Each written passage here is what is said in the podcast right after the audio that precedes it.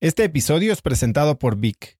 Si me conoces, sabes que soy un consumidor voraz de audiolibros y que he probado todo tipo de aplicaciones para seguir nutriendo mi mente mientras manejo o mientras corro o hago ejercicio, pero sin duda, por mucho, Vic es mi favorita. Con Vic puedes convertirte en una máquina de aprendizaje porque con solo 15 minutos al día puedes leer más de 12 libros al año. En Vic tienen más de 250 mil títulos y puedes escuchar resúmenes de bestsellers en menos de 15 minutos o libros completos, incluido mi libro Haz lo que importa, así como mis Vic originales como Cómo combatir el síndrome del impostor. Vic, por ser escucha de cracks, te regala 7 días de prueba y después contenido ilimitado por solo 167 pesos al mes en un pago anual de 1.999 pesos al suscribirte a Vic. Simplemente ve a cracks.la diagonal Vic. Vic se escribe B alta E E K. Una vez más, es cracks.la diagonal Vic. Este episodio es presentado por Hospital Ángeles Health System. Cada invitado con el que platico en el podcast me abre los ojos a nuevas tecnologías que están impactando de forma positiva la manera en que todos nosotros vivimos. Una de las áreas en las que el avance tecnológico está generando más impacto es en el área de la salud, especialmente con los avances en cirugía robótica que permiten intervenciones con menos sangrado, menos dolor, cicatrices más pequeñas y una recuperación mucho más rápida. Hospital Ángeles Health System tiene el programa de cirugía robótica más robusto en el sector privado en México. Cuenta con 13 robots Da Vinci, el más avanzado y versátil del mundo, y con el mayor número de médicos certificados en cirugía robótica, con la cantidad de horas necesarias para poder operar, ya que tiene el único centro de capacitación de cirugía robótica en todo el país. Este es el futuro de la cirugía. Si quieres conocer más sobre el programa de cirugía robótica de Hospital Ángeles Health System y ver el directorio de doctores, visita cracks.la diagonal ángeles. Una vez más, es cracks.la diagonal ángeles. Consulta a tu médico. Me llegaba mucha gente que no tenía hipotecas. Yo le decía, no te preocupes, selecciona tu casa, yo compro la casa, yo te la rento y a los dos años te la vendo otra vez. Y era un rento Pues cuando pase esto, tengo 120 empleados, cuatro oficinas y 80 casas en el portafolio, que se me caen 40% en promedio. Y el contexto de esta plática donde mi mujer me decía, no quiero tener más hijos contigo, es cuando estoy tratando de dar la vuelta al negocio, pierdo todo mi capital de la primera y voy con mis socios. Yo tenía unos inversionistas en Dallas hispanos. Y voy con los inversionistas y digo, oigan, yo que es momento de cerrar, les explico todo lo que está pasando, no sé qué. Y me dicen, sí, ya, vamos a cerrar, nos damos la mano. Le dije, oigan, no, espérenme, hay que cerrar, tengo que cerrar oficinas, créditos, todo. Cuesta un millón de dólares, cada quien pase su lana. Y me voltean a ver y me dicen, no, no, espérame. Yo perdí lo que metí. El millón es tuyo operativo, lo pagas tú. Entonces me regreso de Dallas, llego a la casa y le digo, mi amor, perdí todo lo que tenía en la primera, que había sacado bastante tengo un millón de dólares de deuda. Me quedo como con 80 casas, 40% abajo del precio de mercado. Y nuestra visa está asociada con el negocio. Entonces tenemos dos años para hacer en Estados Unidos.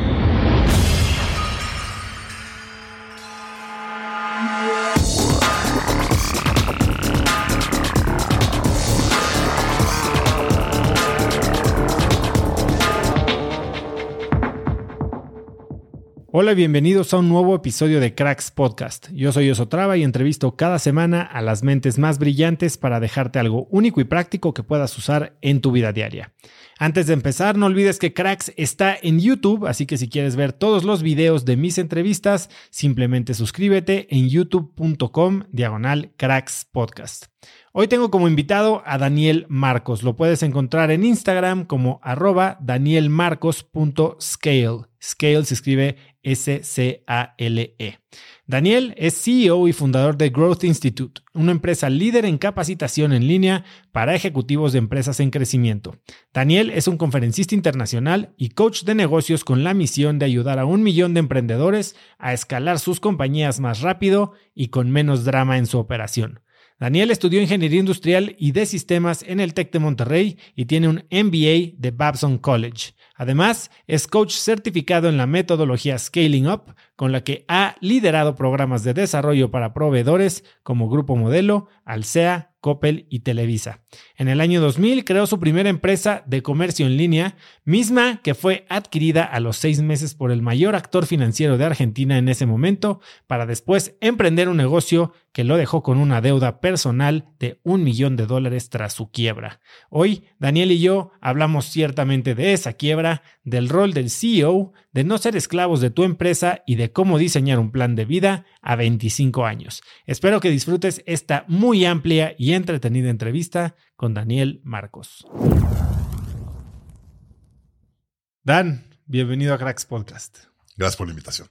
Ya, ya era long overdue, ¿no? Ya dos, dos apariciones en Cracks Mastermind. Nos recibiste en Austin, con un eh, gran viaje hace unos meses. Y me gustaría empezar, porque vamos a tocar toda tu historia, pero me gustaría empezar por este viaje que hiciste recientemente, Wave Runners en Alaska. En Alaska. Cuéntame por qué. Eh, cumplí 50 años en abril y la verdad me he dedicado mucho a trabajar y, y a mis hijos y entonces me daba pena irme un viaje de 10 días con mis amigos y dejar a mi esposa con los niños chiquitos y demás. Ya mis hijos están un poco más grandes. Y dije, de 50 me voy a tratar a un viaje padre. Y empecé a buscar a ver qué hacía. Y de repente un amigo en un foro, un amigo de YPO en, México, en Estados Unidos, que todos los años se va con un grupo de amigos a andar en moto. Y uno le dijo, oigan, ¿y por qué este año no hacemos en Wave Runners? Y conocí a este cuate que hace Wave Runners y se fueron de Seattle a Juneau, Alaska, en Wave Runners, 15 días. Y le dije, pásame el teléfono. Toda la costa toda canadiense. La costa, toda la costa. Y en 15 días. O sea, hacían como 6, 6 a 7 horas diarias a 40 millas por hora promedio. Y mi amigo me dijo, me dijo, estuvo espectacular, pero para el día 5 o 6 ya estamos cansados. Para el día 15 estamos muy cansados. Entonces me dijo, llámale y que te haga un viaje de 7 días y es perfecto. Dije, perfecto. Y me lo presentó un cuate que se llama Steven Moll. Eh, y este cuate, muy interesante, tenía una agencia de publicidad que le fue a vender a un cuate en eh, San Francisco y el cuate se cayeron bien y le dijo, oye, te invito con mis wave runners en la costa de San Francisco. Y se enamoró. Regresó a su casa y dijo, mujer, a su mujer es lo mejor que he visto en mi vida. Y se puso a dar la vuelta al mundo en wave runners. Le dio la vuelta al mundo completa. En Wave Runners le hicieron una serie de siete series en National Geographic con alguno de estos. Y entonces el cuate se hizo muy famoso porque tiene siete series de dar la vuelta al mundo en Wave Runners. Y entonces empezó a hacer viajes de Seattle a Juneau, Alaska. Y ha llevado, lleva creo que cinco o seis años y ha llevado en su historia 450 gentes. O sea, somos de los primeros 500 del mundo que han hecho este viaje. Y entonces mandé un email a como a 40 amigos y dije, hay siete lugares. Los mismos que paguen van y en 48 horas se llenó. Y me fui con amigos de prepa, de, de trabajo, de la universidad, de tal. Y nos fuimos siete a divertirnos y muy padre. La verdad estuvo muy bueno. Eh, cuando íbamos a empezar, bueno, llegas a Alaska, nos quedamos un par de días antes, y el cuate este te dice, esta es una expedición, no es de turismo, como que te empieza ahí a preparar. Y entonces ya, ya vamos, ya nos queremos subir a los web runners, ¿no? Entonces te da un dry suit hasta el cuello y te da gorras y todo para que estés bien preparado. Y luego cargas gasolina y está medio desesperante porque tardas como una hora en cargar gasolina y ya estás en los web runners. Y estamos todos como desesperados por irnos. Y de repente dice, ok, ya listo, sí, sí le pica a 40, 45 millas por hora y no voltea atrás. Él se va. Y todos así como que, pues normalmente vas en Wave Runners en Cancún, así 20 minutos en las olas. Nunca estás acostumbrado a irte tres o cuatro horas sin parar en Wave Runners de golpe. Salimos en, en Juno, donde están llegando los cruceros, y pues ves los cruceros de 10 y 11 pisos y tú vas con el Wave Runner en contra. Eh, nos tocó mucha neblina, nos tocó lluvia, en los nuevos tres minutos, a tres de los siete se nos voló nuestra gorra. Y no te puedes ni parar, ya vas con todos. Entonces salimos y de repente empezó a llover. Estamos a 8 o 9 grados de temperatura, lluvia pegándote en la cabeza así, y de repente olas. O sea, sí estuvo, estuvo el primer día estuvo muy pesado. Nos tocó, no vimos el sol el primer día, hicimos como siete horas de web runners, y luego vas parando en pueblos, y en cada pueblo te tiene hoteles o casas de de gente pescadores y duermes en sus casas, te hacen de comer ahí en su, en su sala y todo. Muy padre. No sabes qué buen viaje. Pero ¿qué, es lo, ¿qué es lo que quería que me contaras? ¿Qué es lo que lo hace especial? Porque suena bastante aburrido. O sea, entiendo que está divertido, como dices, irte en Cancún unos días, unos minutitos al Wave Runner, pero ir en frío, eh, lluvia, 40 millas por hora. O sea, ¿en qué momento te paras? ¿En qué momento viene la parte de disfrute? ¿Haces algún camping? Primero que nada, yo no entendía la libertad y el acceso que te da un wave runner. Porque las motos, pues vas en la carretera y tienes que seguir la carretera. Aquí de repente vas y hay, no sé si conoces por qué escogió Alaska para hacer los viajes. Están todas estas islas y montañas y vas entre las islas y el mar está muy parejo. Entonces de repente vas en tu wave runner y de repente te brinca una orca o te brinca una humpback o de repente ves unas focas y gritas y te vas y ves a las humpback, te vas atrás de ellas.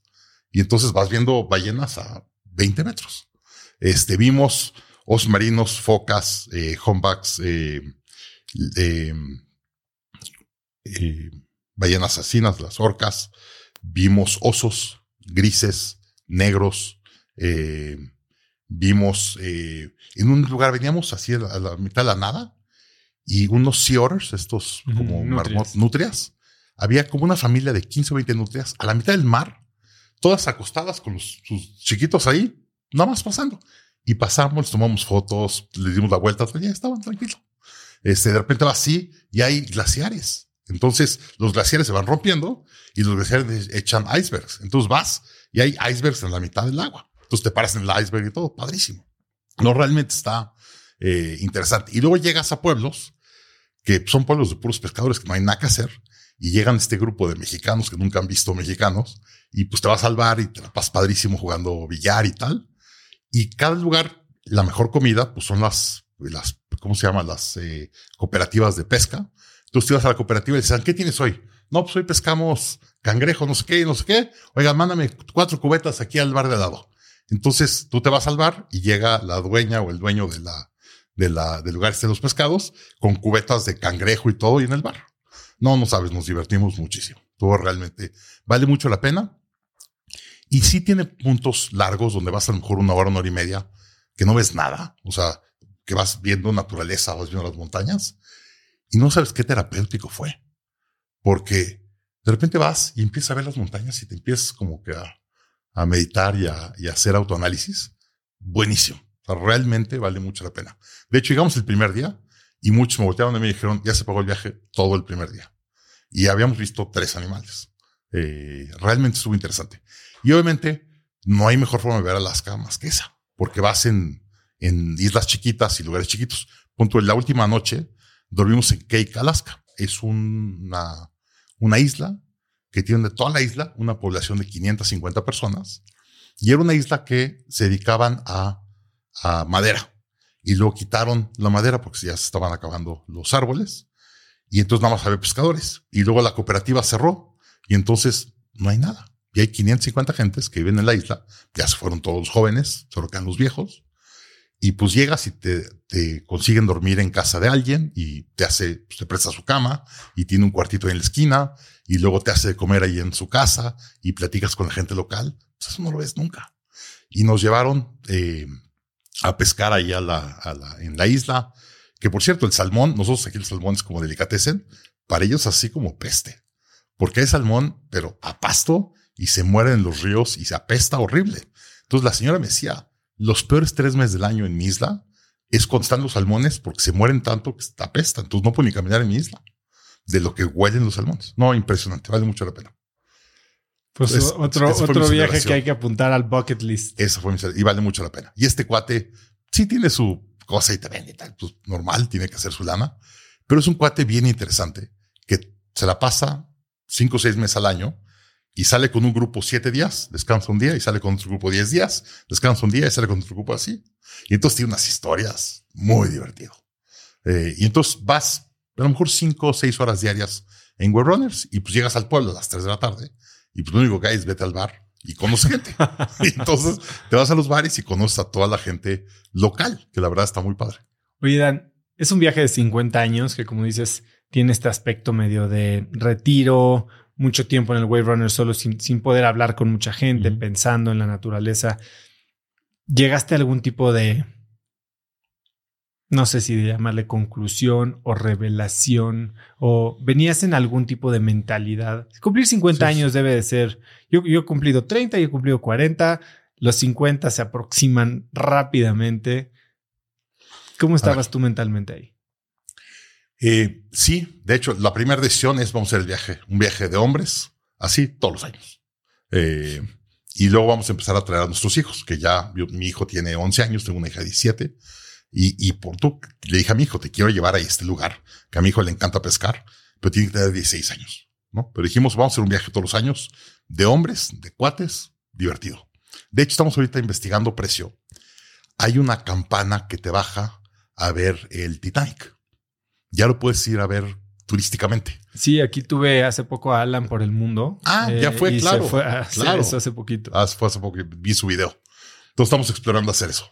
Este, es un viaje único. La, la idea es decir, oye, cada año vamos a hacer viajes únicos. Estamos en 13, Islandia o eh, Patagonia. Estamos buscando algo en Patagonia de deportes. Eh, yo trabajé con argentinos mucho, entonces estoy hablando con mis amigos a ver qué encontramos en Argentina. Pero bueno, lo primero fue eso. Eh, y luego lo segundo, y lo vengo trabajando un poco porque yo soy miembro de un grupo en MIT que se llama Gathering of Titans. Yo voy todos los años. Y este año yo soy el chairman del grupo y soy el encargado del próximo año. Y entonces, ¿Qué cuando hace este te. grupo? Mira, yo empecé yendo al MIT hace 19 años a un programa que se llama Birding of Giants, que lo hizo IO y, y lo, era un programa de IO, Inc. Magazine y MIT para preparar emprendedores a que realmente hagan cosas grandes. Y entonces la única forma de entrar era que entraras a IO primero y luego aplicabas dentro de IO a ir al programa. Yo entré a hace 22 años, apliqué a, a Birding of Giants, fui y ahí conocí a Vern Harnish y conocí a, todos estos autores con los que trabajo hoy. Y la verdad me cambió la vida. Al rato platicamos mucho eso, pero me cambió la vida operativa. Y luego nos graduamos nosotros en el 2003 y fuimos con Vern y dijimos, oye, necesitamos más. Ya nos armaste un grupo de 70 emprendedores de todo el mundo espectacular. No nos puedes correr y decir, ya se acabó. No, pues ya se acabó. Tenemos que dar el espacio al siguiente grupo y ya no entra. Y el 2004 precisamente dijo lo mismo. Dijo, qué chistoso, los 2003 nos dijeron lo mismo. ¿Por qué no les llaman y hacen algo? Entonces nos habló un cuate del 2004. Dijo, oigan, ¿por qué no hacemos una graduación o una continuidad? Le llamamos Gathering of Titans y llevamos yendo 16 años consecutivos. Y entonces nos vemos una vez al año, cinco días. MIT nos presta sus instalaciones en un lugar que se llama Endicott House. La familia Endicott, cuando ves que en Estados Unidos es muy común, cuando falleces, que no tienes mucha relación con tus hijos, no tienes hijos, donas a una institución todo tu dinero. Y la familia Endicott era una familia muy rica de Boston y le dona la casa, que era como una, una montaña y arriba de la montaña hay una casa y ahí te lo rentan y es un lugar de, de entrenamiento. Y cabemos, hay camas como para 40, 50 gentes y hay un, un salón tipo Harvard para 70. Y entonces nos metemos ahí y nos quedamos, compramos o rentamos todo el, lugar y ahí trabajamos. Y cada año ponemos a uno nosotros diferente, que es el chairman o el encargado del evento, y tienes que poner un tema y hacer todo alrededor de ese tema. Y yo le llamé Halftime y lo voy a correr el próximo abril. Porque digo, y ahorita yo soy de los jóvenes del grupo de los chicos, de, hay de 60, 65 y hay hasta 45, digamos. Y la realidad es que todos estamos como en la mitad de nuestra vida, porque la primera mitad fue hacer lana, tener hijos, crear sus hijos tal. Y ahorita, pues ya como que ya llegamos a otro nivel, ya es otro- no, no necesariamente porque es que tienes lana, no. Es, oye, ya le dedicaste mucho tiempo a eso y ahora estamos mucho más preocupados de cómo ayudar a nuestros hijos a crecer, cómo eh, dar un impacto fuera de monetario y demás a la gente. De hecho, el cuate que va a abrir este año eh, tiene una, una filosofía de cómo puedes lograr o ayudar haciendo otras personas que logren lo que tú lograste en tu segunda mitad. Y viene a darnos la plática y a retar al equipo que hagamos eso. Entonces, yo empecé esto hace en este abril, puse el tema y he estado pensando en eso. Y entonces parte de eso fue este viaje. Y digo, oye, todos los años me quiero con mis cuates y realmente disfrutar este tipo de viajes. Entonces, bueno, eso ha sido un poco la, la entrada y estoy diseñando mi programa para el próximo abril que se llama Halftime. ¿Qué hacer en tu segunda mitad de tu vida? Se me hace muy curioso eso que dices. Yo tengo este, digamos, proxy o este check-in cada cinco años. Yo me titulé o me gradué de Stanford de la maestría en 2008. 2013, 5 años, 2018, 10 años y ahora 2023 toca 15 años. Y es, es muy interesante porque aunque sigues en contacto con muchos de tus classmates, cuando llegas, pues es como un check-in, ¿no? ¿Dó- Sí, ¿Dónde estás? 100%. Y claro que a los cinco años la plática es una con un tema bastante general de quién está haciendo más lana, a quién le está yendo Sí, mejor. sí. El siguiente 10, eh, a los 10 años, baja un poquito, pero sí se habla ya de quién ya la rompió y ya está en otras ligas. Y, pero empiezas a hablar mucho más de familia, quién se ha casado. cuerpo, de- de- ajá. La de 15, estoy seguro que va a ser un tema, digo, es business school, entonces la lana siempre va a ser un tema del que va a ser hablar en negocios, pero sí, sí veo cómo conforme crecemos nos empieza a preocupar otras cosas. No sé si es porque, como tú lo dices, tal vez ya logré lo que tenía que lograr o mi mínimo indispensable para no seguirme preocupando. Como dice, ¿no? La lana no es lo más importante a menos que no la tengas. Es correcto. Eh, y, y si ya llegas a ese punto, pues tal vez empiezas a preguntarte qué más hay, ¿no? O, o empiezas a, a- a vivir situaciones que te retan en otro tipo de aspectos como la salud, la familia, los hijos, etcétera. Eh, que definitivamente creo que es- este, esto que estás mencionando tú, de ayudar a la gente a lograr lo que tú logres en la segunda mitad, que lo logren en la primera, es, es de gran valor y me encantaría a mí saber. Que de hecho, te platico la historia porque hay un instituto en Estados Unidos que se llama Halftime Institute. Por eso saqué el nombre de Halftime. Muchos emprendedores a los 40, 50 venden su empresa, hacen mucho dinero y se deprimen. Claro. y acaban teniendo una segunda vida mucho peor que su primer vida. Entonces, un par de YPOers hicieron un grupo que se llama Halftime Institute. Lo fundó Bob Buford, que ya falleció precisamente el año pasado. Eh, y Bob Buford hizo el instituto con eh, Lloyd Reeb. Y Lloyd Reeb es el que viene ahora a mi programa a, a hacer el kickoff. Y Lloyd Reeb va a hablar uno de ti como ejecutivo, como persona. Y luego uno va a venir con su esposa y va a dar una vida o una plática de cómo rehacer tu vida de pareja. Porque muchos de nosotros pues, hemos viajado mucho, hemos trabajado mucho, pues, y aparte, cuando estás con tu pareja, estás encargado de tus hijos y enfocado a tus hijos. Oye, tus hijos se van y ¿qué haces? O sea, cambia mucho tu estructura de vida. Hablando, aprovechando que estás hablando de pareja, me gustaría tocar un tema que traía pendiente y no sabía si lo iba a sacar, pero te escuché decir alguna vez que tú querías tener a tu hijo Lucas Sí, y tú ya tenías una hija. es que, correcto. que ya era grande, bueno, no grande, pero ya, Sí. ya, ya había un buen gap. Se llevan seis años. Y, y tú cuando hablabas con tu esposa sobre tener a Lucas, ella te mandaba por un tubo, te decía que ni siquiera te quería tener relaciones contigo porque eras un pésimo padre. Es correcto. Cuéntame cómo viviste esta situación. A ver, tenemos que primero entender la estructura de vida y negocios en ese momento. Yo primero hice una empresa de internet en el 98, muy exitosa, que yo la crecí en México, luego me asocié y me la, vendí a una empresa argentina y luego la crecimos. En ese momento éramos como 100 empleados cuando fusionamos tres empresas, una en Argentina, una en Venezuela, una en Brasil y una en México. Levantamos 53 millones de dólares de JP Morgan y Goldman y demás y la crecimos a 1200 empleados y se la vendimos al Santander. Y ahí yo estaba, yo salí de Patagon a los 28, 29 años. ¿Con cuánto dinero? Es, no, no, no. No me des la cifra, pero ponme un... Si lo ¿Cómo era tu Si, situación? si lo hubiera invertido bien, me hubiera podido jubilar. No, no, no era, no era demasiado, pero a esa edad, si lo inviertes bien, te va bien, decente. Y hubo gente que sacó, uno de mis socios sacó 24 millones de dólares y tenía 24 años. Solo para que te des una idea. Hubo mucha lana. Eh, pues eh, fue una cosa muy grande. Y luego me voy a viajar por el mundo. Me eché un viaje con mi mujer como de 15 meses. Y luego dije, oye, ya soy un emprendedor exitoso. Me quiero ahora probar en Estados Unidos. Me voy a Estados Unidos. ¿Por qué probarte en Estados Unidos? Es el mercado más competido del mundo en muchas cosas. Y voy a, voy a tomar una, una historia para, para ponerle contexto. Tengo un cliente en Bangladesh, que es una familia muy grande de Bangladesh, a lo mejor la segunda o tercera familia más grande de Bangladesh. Facturan como 400 millones de dólares en Bangladesh. Y una me habla ofendido. Y dice, Daniel, tengo que hablar contigo. No puede ser lo que me pasó. Le digo, ¿qué pasó? Me dijo, invertí 10 millones de dólares en una empresa en Estados Unidos y quebró. Le dije, ¿so? Me dijo, es que invertí 10 millones de dólares. Le digo, muchas empresas en Estados Unidos levantan 50 y 100 y quiebran. Me dice, no, nunca ha pasado que le he metido tanto en una empresa y ha quebrado. Le digo, tú estás pensando con la mentalidad de Bangladesh, que es mucho la mentalidad de México. Si en México tienes acceso a 10 millones de dólares y contactos, la probabilidad de que te vaya mal y quiebres tu negocio es muy baja. En Estados Unidos no es nada. Entonces, no es de tener dinero, es ejecutar bien el negocio para realmente eh, probar tu negocio. Y entonces yo me quería probar en Estados Unidos. Eh, mi mujer había estudiado prepa y carrera en Estados Unidos, se sentía ya más cómoda viviendo allá. Y le dije, pues ya soy un emprendedor exitoso, vámonos, ¿no? Yo me sentía intocable. Y me fui a Estados Unidos, hice maestría en Babson, y yo lo quería ir a hacer la maestría y en la maestría decidir el siguiente plan de negocios. Y en ese momento había dos tendencias muy importantes. La primera era los hispanos. La primera vez que el, el, americano promedio se dio cuenta del tamaño del mercado hispano fue en el censo del 2000.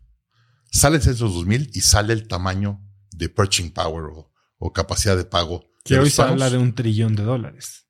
Va a estar en eso más. Y es la primera vez que el americano promedio se da cuenta de el hispano y empieza a haber muchos programas enfocados al mercado hispano. Y es cuando Univision despega y demás. Y lo segundo era que el secretario de HOT, de Urban, eh, Urban eh, Development, que se llama, eh, es la, la Secretaría de Vivienda de Estados Unidos, era un hispano, Henry Cisneros, y tenía un mandato de Bush de subir el home ownership en tres o cuatro puntos en Estados Unidos, especialmente en hispanos. Entonces, si en algún momento iba a haber una oportunidad de darle créditos a hispanos, era en ese momento. Entonces me voy a Austin a vivir y abrí un banco hipotecario, solo para hispanos, se llamaba Única. Y ¿Cómo me puse se llamaba, perdón? Única Mortgage, se llamaba.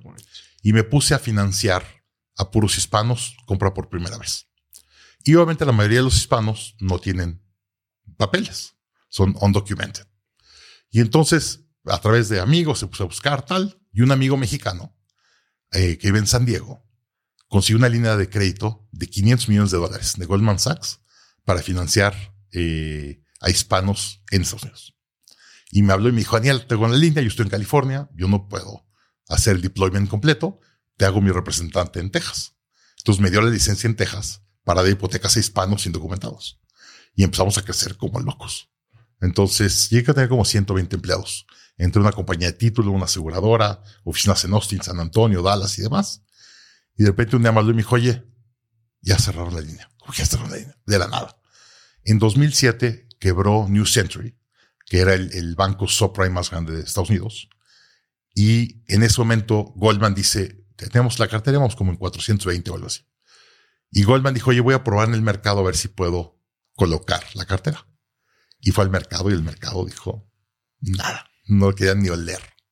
Y entonces Goldman le habló a mi amigo y le dijo, ni uno más. Y por cierto, estos últimos días que cerraste, tienes que sacarlo de su casa y, cancelar la hipoteca. Tuve que ir a sacar a uno. Llegué a, yo había cerrado una casa un día. Al día siguiente fui a su casa con una mudanza y le dije, ni modo, te tengo que sacar. Te cargo todo, te voy cuando tú quieras, pero sales de la casa ahorita. Estuvo muy duro. Y corrí 120 gente esa semana. ¿Y ahí termina la historia de Única? Pues sí termina. Mi único problema es, si, si tú entiendes el sistema americano, en Estados Unidos si pagas impuestos, te quieren. Entonces la regla era, si era un hispano que estaba indocumentado y pagaba impuestos dos años, le podía ayudar una hipoteca. Me llegaba mucha gente que no tenía hipotecas. Yo le decía, no te preocupes, selecciona tu casa, yo compro la casa, yo te la rento y a los dos años te la vendo otra vez. Y era un rento uno. Pues cuando pasa esto, tengo 120 empleados, cuatro oficinas y 80 casas en el portafolio, que se me caen 40% en promedio. No, fue, estuvo muy duro. Y el contexto de esta plática donde mi mujer me dice, no quiero tener más hijos contigo, es cuando estoy tratando de dar la vuelta al negocio, pierdo todo mi capital de la primera y voy con mis socios. Yo tenía unos inversionistas en Dallas hispanos. Y voy con los inversionistas y digo, oigan, yo creo que es momento de cerrar, les explico todo lo que está pasando, no sé qué. Y me dicen, sí, ya, vamos a cerrar, nos damos la mano. Dijo, oiga, no, espérenme. Hay que cerrar. Tengo que cerrar oficinas, créditos, todo. Cuesta un millón de dólares. Cada quien pase su lana. Y me voltean a ver y me dicen, no, no, espérame. Yo perdí lo que metí. El millón es tuyo operativo, lo pagas tú. Entonces me regreso de Dallas. Llego a la casa y le digo, mi amor, perdí todo lo que tenía en la primera, que había sacado bastante. Tengo un millón de dólares de deuda. Me quedo como con 80 casas, 40% abajo de precio de mercado. Y nuestra visa está asociada con el negocio. Entonces tenemos dos años para hacer en los Estados Unidos. Ese es el contexto de la. ¿Cómo reaccionó? Pues no, muy bien. puedes esperar. Pero ¿cómo fue la conversación en ese momento? O sea, a ver, perdimos todo lo que teníamos, esta idea del sueño americano se acaba de esfumar enfrente de nosotros. Eh, ¿tú, Pues, cómo, ¿Tú cómo lo estabas viviendo? A nivel personal, ¿cómo manejaste esto? Yo muy mal. Eh, ahí cometí un error grave que muchos emprendedores hacen, que el emprendedor dice, yo soy mi negocio. Y si mi negocio es un fracaso, yo soy un fracaso. Si mi negocio es un éxito, yo soy un éxito. Creo que ese es un gran riesgo que mucha gente comete. Es- y es un gra- grave error. Y no es la cantidad de pláticas que he tenido dos, tres de la mañana, emprendedores que me hablan. Eh, como saben la historia, recibo muchas llamadas en la mitad de la noche o a las cinco de la mañana diciendo, me urge hablar contigo precisamente por esta alineación. Y entonces yo pasé unos momentos muy duros eh, en ese momento. Eh, yo me acuerdo que me levantaba dos, tres de la mañana, la cama mojada de mi sudor y me levantaba sudando en frío, pero ocho meses después. O sea, estuvo bastante rough. Cuando pasa esto, ya había hecho yo muchos amigos en Estados Unidos y me habla mucha gente de México, me habla mucha gente de Estados Unidos. Un amigo americano me habló y me dijo, Daniel, me urge que te vengas conmigo, ven a ayudar. Le dije, ¿qué estás hablando? Estoy, o sea, no, no sé nada, no, o sea, yo me sentía un fracaso y decía, no puedo ayudarle a nadie. Y me dijo, acabo de levantar 500 millones de dólares para comprar inmuebles en Estados Unidos, cuando estaba desplomando el mercado. Le digo, primero, estás loco, ¿no? El mercado está desplomando y tú quieres comprar. Y segundo, ¿quién te dio 500 millones de dólares para comprar cosas? Y me dijo, una premisa. Cuando viene una caída, que estamos a punto de llegar a otra, yo estoy muy seguro que vamos a llegar a una similar. Dice, hay proyectos buenos en manos de inversionistas con problemas. Un inversionista compra 10 proyectos, es un vulture fund. es un mutual fund, se le, se le atoran y tiene que salir a vender dos o tres para rescatar los otros siete. ¿Qué vas a salir a vender? Sacas tus mejores Pues los propiedades. más fáciles de vender. Exacto. Sí, para los que no conozcan un, un vulture fund o un fondo buitre, es un fondo. mm, A ver, se llaman buitres por algo, ¿no? Se alimentan de carroña, eh, de, de- sí, de, los animales débiles muertos. Entonces Es salen a aprovechar las gangas que se generan en un mercado cuando hay alguien con los dedos en la puerta. Es correcto. Y entonces me habló y me dijo, tengo que invertir 500 millones de dólares, tengo un año y medio, vente, ayúdame a comprar complejos de apartamentos. Y creo que compramos el primer año 20 complejos de apartamentos. Entonces, entre yo, mi depresión y vendía las casas y pagaba dinero y trabajaba con él y me pagaba mis comisiones y así me aventé un año. Entonces pasa esto y mi amigo me dice, "No, yo te doy visa, quédate. Y entonces me acabo quedando en Estados Unidos un año más. Pero yo me acuerdo que me levantaba, a veces sudando en frío a las 3 de la mañana, empapado. Y en ese momento traía sobrepeso, mala relación con mi mujer. No había pelado mucho a mi hija. Mi hija tenía dos o tres años. Y yo había pasado pues, un año y medio a dos años difíciles al final. Estaba creciendo la empresa mucho, traía problemas de lana y pues obviamente no había tenido mucha conexión con mi hija. Y entonces mi mujer me dice, le digo, ya vamos a tener nuestro segundo hijo y yo quería un hombre. No, obviamente esperaba que fuera hombre, pero lo que decía es vamos a tener más hijos. Y mi mujer me dijo, si has sido mal hijo, más mal padre con tu hija, ¿por qué voy a tener más hijos contigo? Y entonces, eh, en ese momento yo, yo tengo un reset. eh, cuando hablas de estos cinco años de que vas a ver a tus amigos, yo hice un plan de 20 años cuando tenía 35 y dije a los 55 puse una lista de las 15 cosas que me importan en la vida. Te voy a interrumpir porque este tema de life design quiero entrarle con ganas. Les tengo mucho.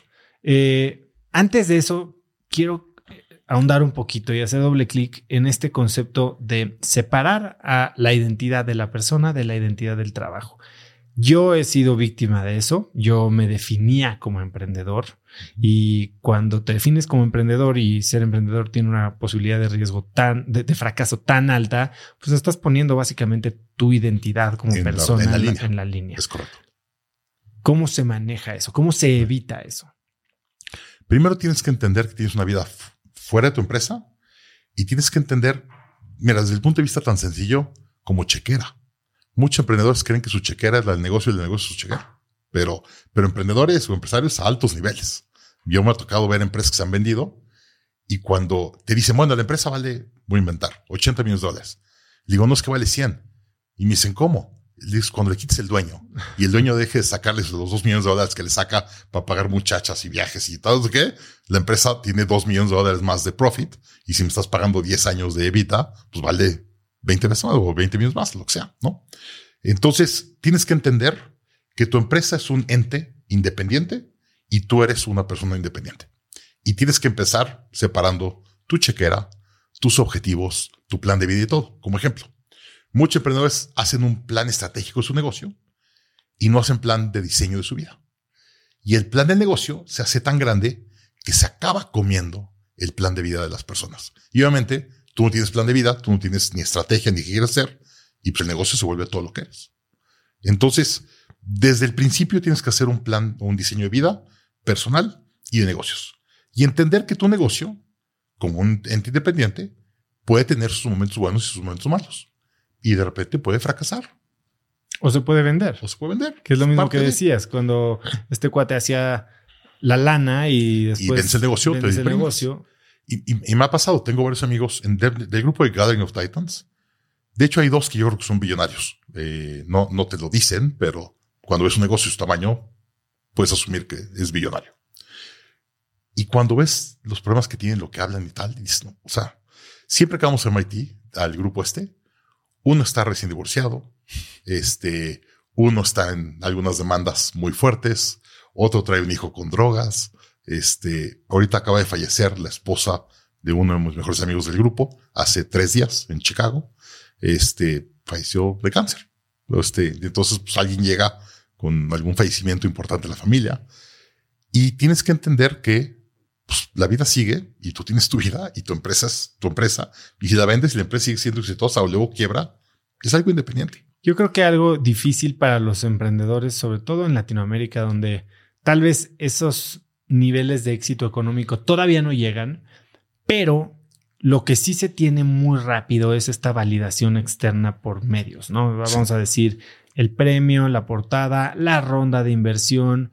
Y, es en ese momento en el que empiezas a tener tanto, tanto retroalimentación positiva, tanto inflado de ego por la parte profesional que es fácil decir de aquí soy, ¿no? De hecho, a mí me, me asusta mucho últimamente en México que los emprendedores se evalúan por qué tan grande ronda hizo. Yo le digo, si serás tonto, ahora tienes que hacer un negocio que valga la evaluación que le vendiste al inversionista. Porque no entienden los covenants de los tagalong y dragalongs y prefer returns y demás. Te platico una historia de un emprendedor mexicano para que, para, que la gente entienda lo complicado y lo peligroso que es. Hace unos años llegó un empresario que yo conocía, que lo había conocido en, carrera, un programador espectacular. Y me dijo, oye, es que mi hermano estamos en negocio, no sé qué, ahí vamos a fondear. Y yo los fondeé, yo fui el primer inversionista ángel y mi objetivo era, yo te traigo la lana de inversión Ángel, pero te traigo la primera ronda de capital. Traje a, Darby, eh, que es un fondo en, Washington muy bueno. Traje Intel Capital y a un par de gentes más. Hicieron una ronda como de 5 millones de dólares en la empresa. Y el día que cerramos me dicen los fondos, Daniel, no te preocupes, nosotros nos cargamos ya. Pues Empezamos a vender en México. Hoy hay oportunidad de vender en Estados Unidos. Vamos a Estados Unidos. Nos llevamos a Estados Unidos. Pues hay que hacer ronda B y luego ronda C y luego, oye, nos salió oportunidad de venderla al Pentágono, pero pues el director general es mexicano, no le puedes vender al Pentágono si el director es mexicano. El Pentágono prácticamente nos dijo que no te lo deben decir, pero te damos un contrato, pero tienes que cambiar a tu director general, porque el director general y fundador pues, era mexicano. Entonces tuvimos que ser dos equipos.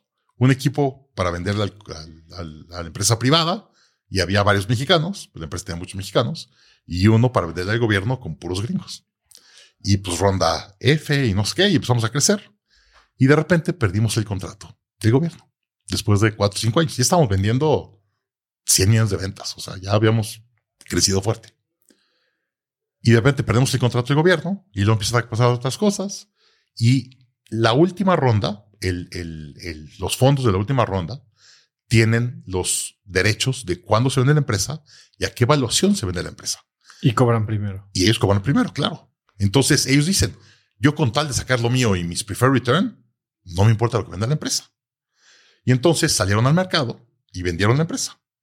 Y entonces entra el dinero y yo... Lamiéndote los bigotes. yo estaba listo, ¿no? Salió la ronda F completo con preferred return. La ronda D completo con preferred return. La ronda C creo que con preferred return. La ronda B no sacaron ni capital completo. La ronda A cero capital, cero preferred return. Yo, cero capital, cero preferred return. Los fundadores, cero. Hablaba yo con una de mis inversionistas, con Laura González Stephanie, que ya estuvo aquí en el podcast de The Venture City. Me decía 90%, oso 90% de los exits, olvídate de las empresas que se fundan, de los, de los exits resultan en cero dinero para el fundador. Es correcto. Y los emprendedores no entienden eso. Y dicen, no, es que tengo una evaluación de 200.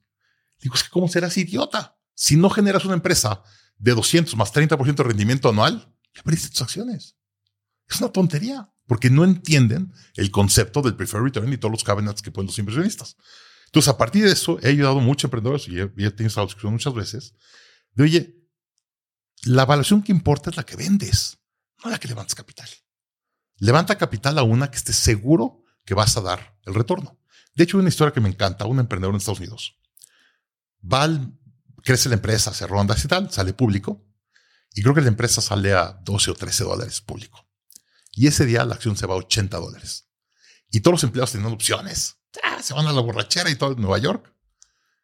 Tenían y el, lockups. El, ¿eh? Tenían lockups. Tienen lockups, pero pues, ya en papel te empieza a gastar el dinero. Que, eh, por cierto, es un grave error que hacen los emprendedores. Empiezan a vivir gastándose el dinero como si ya lo tuvieran. Entonces, todos los, los empleados se van de fiesta Oigan, ¿y el dueño del dueño? No estaba el dueño. Lo busca, ¿dónde estás? Estoy en la oficina trabajando. ¿Cómo estás trabajando en la oficina? Entonces se regresan a sacar la oficina al dueño y el dueño estaba deprimido en la oficina. Dicen, ¿cómo estás deprimido? dijo, no estoy deprimido, estoy preocupado. Yo tengo un plan de negocios de una empresa de 13 dólares de acción más 30% de rendimiento anual. Ahora tengo que ser una empresa de 80. La acción más 30% de rendimiento anual. No tengo ese business plan estoy rehaciendo la estrategia del negocio para ver qué vamos a hacer para poder llegar a la evaluación. Y crecer a tu evaluación. No se tomó ni el tiempo de ir a cenar para celebrar su evaluación. A mí me pasó algo muy chistoso, muy similar una vez. No en, no en Venture, pero en 2017 asesoré a una empresa de cripto en su ICO. Ah, uh. Y me aventaron mil un millón setecientas mil moneditas, ¿no? Que pues, me las aventaron ahí. Yo dije, están en mi wallet. Total que un día despierto.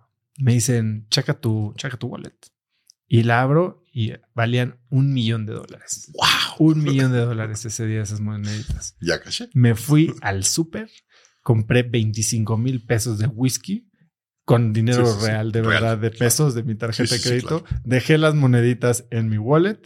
A los meses valían 600 dólares y yo seguía debiendo mis 25 mil pesos de whisky. Es correcto.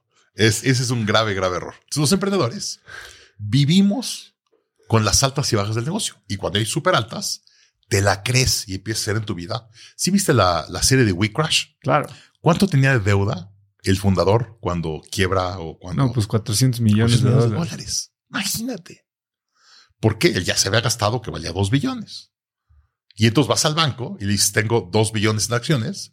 Y el banco te dice, pon tus acciones de colateral aquí. Claro. Porque quieren tener tu dinero y te prestan 400. Y el cuate se chutó 400 antes de que acabara WeWork. Es una locura. No entiendes. Entonces, rápido, nada más para terminar. Tienes que hacer un diseño de vida personal y un diseño de estrategia de negocio y entender cómo pueden ir a la par. Y si tienes esa diferenciación, normalmente te va mucho mejor. Si no tienes de, vida y solo tienes del negocio, el negocio acaba comiendo tu vida y tú vives como viva el negocio. Si el negocio tiene problemas de lana, tú tienes problemas de lana. Si el negocio es espectacular, tú vives como si tuvieras millones en el banco y no los tienes. Entonces, lo más importante es entender esa división y desde el principio y entender que tu negocio tiene una vida diferente a ti. Y el día que logras eso, vives normalmente mucho mejor. Cuéntame sobre este concepto de life design, porque entiendo que la primera vez que lo hiciste fue alrededor de esa época. ¿Cómo, ¿Cómo, sucede? Sucede cuando eh, un día me levanto muchas noches, este, eh, con, digamos, sin dormir y tal, y digo, oye, tengo que empezar a tomar control de mi vida otra vez. Había perdido control de todo, todo en mi vida que tengo que empezar a tomar control de toda mi vida. Y dije, ¿qué tengo que hacer? Y por cierto, esto es una lección de vida. Yo siempre, cuando tengo que tomar el control de mi vida o algo estoy desbalanceado, tengo que regresar al ejercicio. Y el ejercicio me da la disciplina de todo lo demás. Entonces me paro a las 2 de la mañana y me la pasaba ahí tirado en mi sala, este, sintiendo mal conmigo. Dije, voy a empezar a, a correr. Traté de salir a correr y no podía correr, estaba yo realmente con sobrepeso y demás, que voy a caminar. Y me echaba tres, cuatro horas de caminar en la mañana. Y el caminar, pues empecé a respirar más, empecé a sentirme mejor, empecé a ver amaneceres, pensaba mucho, me llevaba de libros y me empecé a sentir muy bien. dije, oye, voy a diseñar mi vida como yo la quiero vivir y voy a asegurar cumplirla. Y hasta hoy la, es lo primero que hago cuando me levanto en la mañana. Leo un párrafo de mi vida por diseño, de cómo quiero mi vida, y todos los días digo, ¿qué voy a hacer para acercarme a este párrafo? Todos los días. Llevo, yo hoy tengo 50, y lo hice a los 35, puse un, un objetivo de 20 años, entonces me faltan cuatro años y medio, más o menos.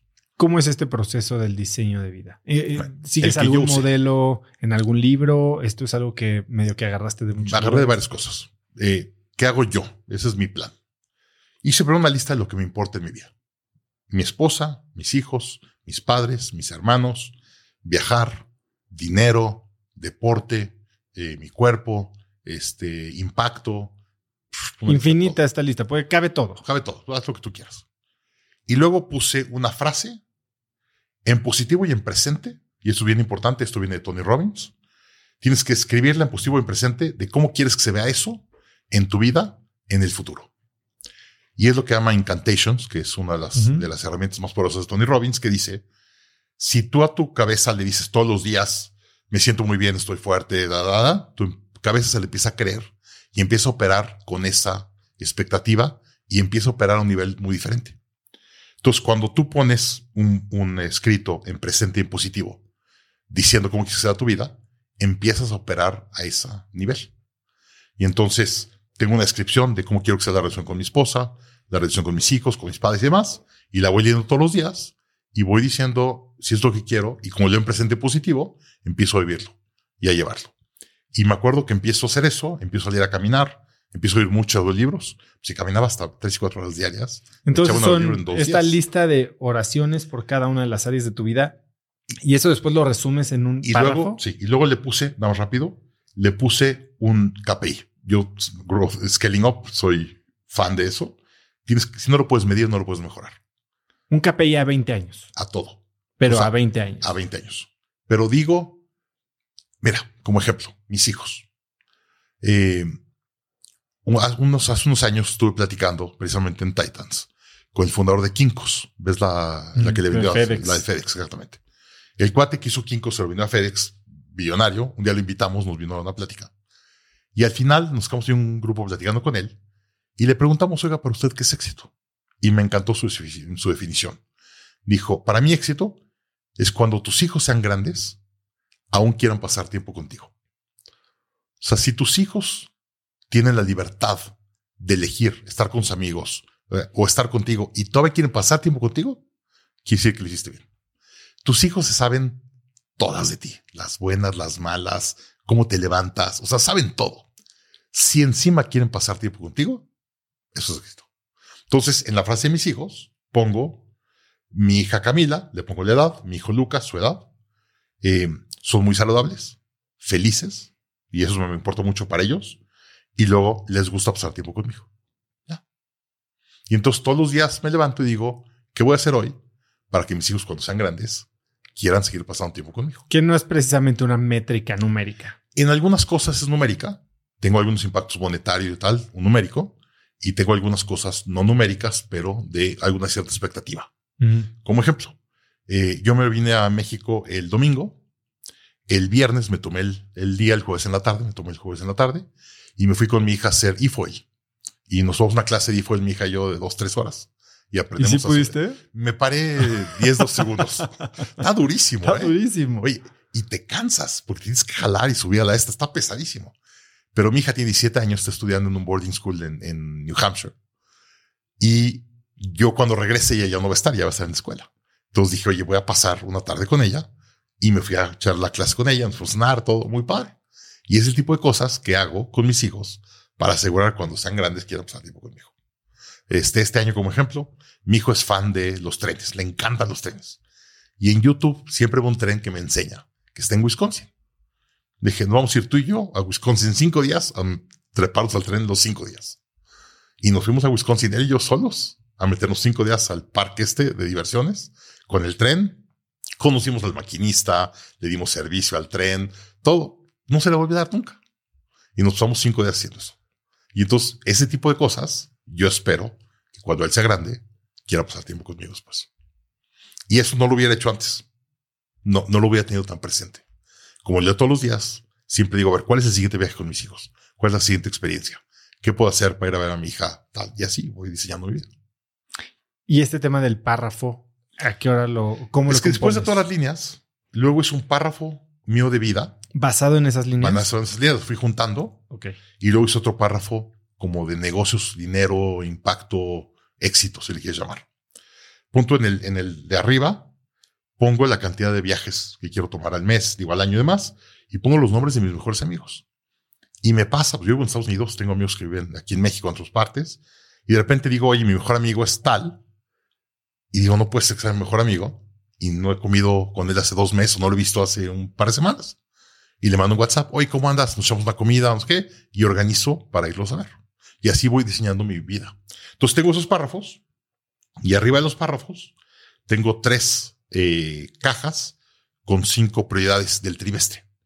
Y tengo mis prioridades de mi negocio, mis prioridades de familia y mis prioridades de persona. Y me pongo ahora sí un objetivo o prioridades con un KPI de qué voy a lograr este trimestre en cada una de mis áreas. Y va- vamos a aterrizarlo un poco, porque hay muchas cosas que parecieran que son simplemente subjetivas, pero sí se pueden aterrizar a objetividad. Muy objetivo. Vamos a regresar al concepto de tus amigos o de tus hijos. ¿Cómo lo aterrizas en un KPI trimestral? Por, como ejemplo, eh, un día, un día leí los nombres de mis, de mis amigos y lleva mucho tiempo sin verlos. Yo vivo en Estados Unidos, viven, te creo que tengo seis nombres de amigos, cinco viven en México, uno vive en Europa, y yo llevaba sin venir a México por COVID tres años. Entonces, llevo sin echar una cerveza con ellos tres años. Y dije, este trimestre me voy a echar una llamada de al menos dos horas con cada uno de ellos. Y la verdad dije, oye, llevamos mucho sin platicar. No nos vamos a poder por COVID, pero vamos a echarnos una de dos horas. Órale. Y poníamos dos horas en calendario y nos echamos una plática buena de dos horas para actualizarnos y cómo estás, tu esposa, tus niños. Pero eso, ese fue mi objetivo, ¿no? Este trimestre voy a hacer tanto. Oye, quiero bajar de peso, tal. O voy a, eh, acabando el trimestre voy a poder hacer 20 lagartijas. Y voy poniendo así objetivos. Y me dedico a eso todo el trimestre. Y todos los días lees esto. Todos los la días mañana? de la mañana. Lo ¿Qué? primero que hago es que tengo mi rutina en la mañana. ¿Cómo se ve esa rutina? Yo me levanto dos horas antes que todo, que mis hijos y, y mi esposa y que yo tenga que hacer cualquier cosa Más o menos a las 5 de la mañana. Eh, me levanto a las 5 y a las 5 primero me tomo una taza de café. A mí me, me tengo que levantar con una taza de café y me tomo una taza de café y leo o un podcast o un video de YouTube o algo. Tengo que darle de comer a mi cabeza algo de, digamos, de educación. ¿Cuánto tiempo le dedicas a esta lectura? media hora, 40 minutos. Y luego hago ejercicio, eh, o salgo a caminar en la colonia, eh, o hago, tengo una pelotona en la casa, una treadmill, entonces me, me- me subo a la treadmill un rato, a veces pongo alguna película o, o sigo viendo el video del curso que estoy viendo, Eh, trato de meditar 10 minutos. Eh, ¿Usas alguna app o ya lo haces no, tú solo? ya lo hago solo. Leí hace poco que uno de los mayores indicadores de una vida longeva es tu capacidad de bajar el corazón y subir el corazón lo más posible. Entre más rango puedas, tu probabilidad de vivir bien buenos años a largo plazo es muy altos. Y entonces trato en la mañana de bajarlo porque en el ejercicio normalmente lo subo. Y ahí hago mi variabilidad. Este, vivo yo en Austin, pero vivo a las afueras de Austin, al norte. Entre Austin y la ciudad de Cedar Park y lo que divide la ciudad es un río con parques. Entonces yo salgo a mi casa y a cuadra y media tengo unos trails de bici de montaña. Y entonces tengo, ¿sabes? obviamente son hills, no hay montañas, ¿no? Están unos medio hills chiquitos. Pero como hay cañada, pues bajan y hay parques los dos lados y hay unos trails de bici de montaña. Salgo de mi casa y regreso. Tengo un tour que hago mucho seguido. En 40 minutos hice como cinco bajadas de bici de montaña y le di la vuelta al parque en 40 minutos. Entonces está porque en 40 minutos, o sea, me pongo, me he visto y regreso empapado de sudor. Subí el, mi corazón a mi 90% y después ya lo había hecho mi meditación tal, ya lo he bajado a lo mejor. Y entonces esa variabilidad todos los días me ayuda mucho. Entonces, igual por diseño. O sea, trato todos los días de subir mi corazón al 90 y bajarlo lo más que pueda. Hace un momento hablabas de scaling up O sea, tú fuiste emprendedor, quebraste tu empresa, te fuiste a trabajar con este cuate que compraba departamentos. Mencionaste a Vern Harnish. Sí. ¿Cómo lo conociste y cómo surge esta relación que deriva después en ti, eh, cofundando Growth Institute con él, pasando por Scaling Up? Cuando yo entro a yo, eh, primero yo eh, hago finanzas web, la vendo a Patagon y empezamos a crecer mucho y la verdad me comió la operación. Yo tenía 25, 26 años y tenía 85 empleados en la oficina. Este, para que te des una idea. Cuando yo hice mi empresa, mi presupuesto de marketing el primer año eran 10 mil dólares. Mi segundo año ya con la operación, teníamos 100 mil dólares de presupuesto. Mi primer año en Patagon era 10 millones de dólares, mi presupuesto de marketing. O sea, era, era dramático la, la diferencia. La verdad, estuve teniendo muchos problemas de cómo liderar mi equipo. Y una empleada mía, que su esposo era emprendedor, miembro de yo, me dijo, oye, veo que te estás trayendo problemas. Le dije, sí, la verdad, no, no dormía, me veían con estrés muy alto. Me dijo, oye, mi esposo es parte de este grupo, te quiero invitar, perfecto. Llega yo, entré yo y dijo, oigan, ¿quién es el, la persona que sabe más de esto, no? Me dijeron, Vern Harnish es el especialista y este programa en MIT, vete. Pues apliqué y me fui al programa de MIT. ¿Quién sabe más de qué? ¿Qué era De escalamiento. esto? De escalar. Porque yo estaba escalando muy rápido. O sea, te digo, nos fuimos, para que te des una idea, nos fuimos de 100 empleados cuando nos fusionamos las cuatro empresas, digamos. Un año después teníamos 1200. Eh, y la verdad, esta, éramos puros chavitos. O sea, los, los, nos llamaban los CEOs de las oficinas. Éramos seis CEOs. Ya poco después abrimos dos más. Y teníamos todos menos de 27 años. Y nos fuimos de 100 a 1200. Ya te imaginarás el drama, errores. Sea, todo lo que te, lo que te escribe el libro, de lo que no tengas que hacer, hicimos todo. Eh, y entonces entro a este programa y vas tres años a MIT, cinco días, y ahí es donde conozco a Vern. Y Vern está escribiendo en ese momento su primer libro, que se llamaba Hábitos de Rockefeller. De hecho, si ves la portada de Hábitos de Rockefeller, hay un testimonial mío. Llegamos a MIT y pasamos los primeros cuatro o cinco días con Vern. Y la última hora dice, oigan, estoy escribiendo mi libro, quiero que todos escriban un testimonial. No salimos de aquí hasta que no me den su testimonial. Y estamos todos escribiendo el testimonial. Se le dimos a Vern y entonces nos pone en, al principio del grupo, del libro, y dice, para que vean ahí como 100 testimoniales de emprendedores de que este libro funciona. ¿no? Y es así como empezó. Y luego conozco a Vern, y luego Vern sigue haciendo eventos y cursos y demás. Voy mucho a ellos y llevo una cierta relación con Vern. Y cuando fui a MIT, me hice muy amigo del mejor amigo de Vern, porque este cuate era todo el mercado accionario y bolsa. Yo había trabajado en Vector en la casa de bolsa tres años y entendía mucho lo de bolsa en México y la idea era venir a México hacer unos negocios. Y cuando eh, la empresa quiebra única, yo hablo con él y ve que le estoy pasando muy mal y le habla a Vern. Le dice, ¿te acuerdas de Daniel? Sí, claro sí. Pues su empresa quebró, está en muy mal momento, llámale. Entonces me habla Vern. Y un día estaba en mi casa, suena el teléfono y Vern al teléfono. Nunca me ha hablado, lo he visto en cursos y así, pero no una relación de amigos. Y le digo, bueno, sí, ¿quién es? Vern Harnish. Digo, Vern, ¿en qué te puedo ayudar? Me dijo, ¿cómo estás? No, hombre, le lloré y me quejé. ya te imaginas, me metí media hora de, de yo así todo mal. Y cuando acabo, así como que oí un silencio y Vern callado la media hora escuchando. Acabo y me dice, ¿ya acabaste? Le digo, ya. What's next? Dije, nos voy a regresar a México, necesito chamba, necesito darles de comer a mis hijos.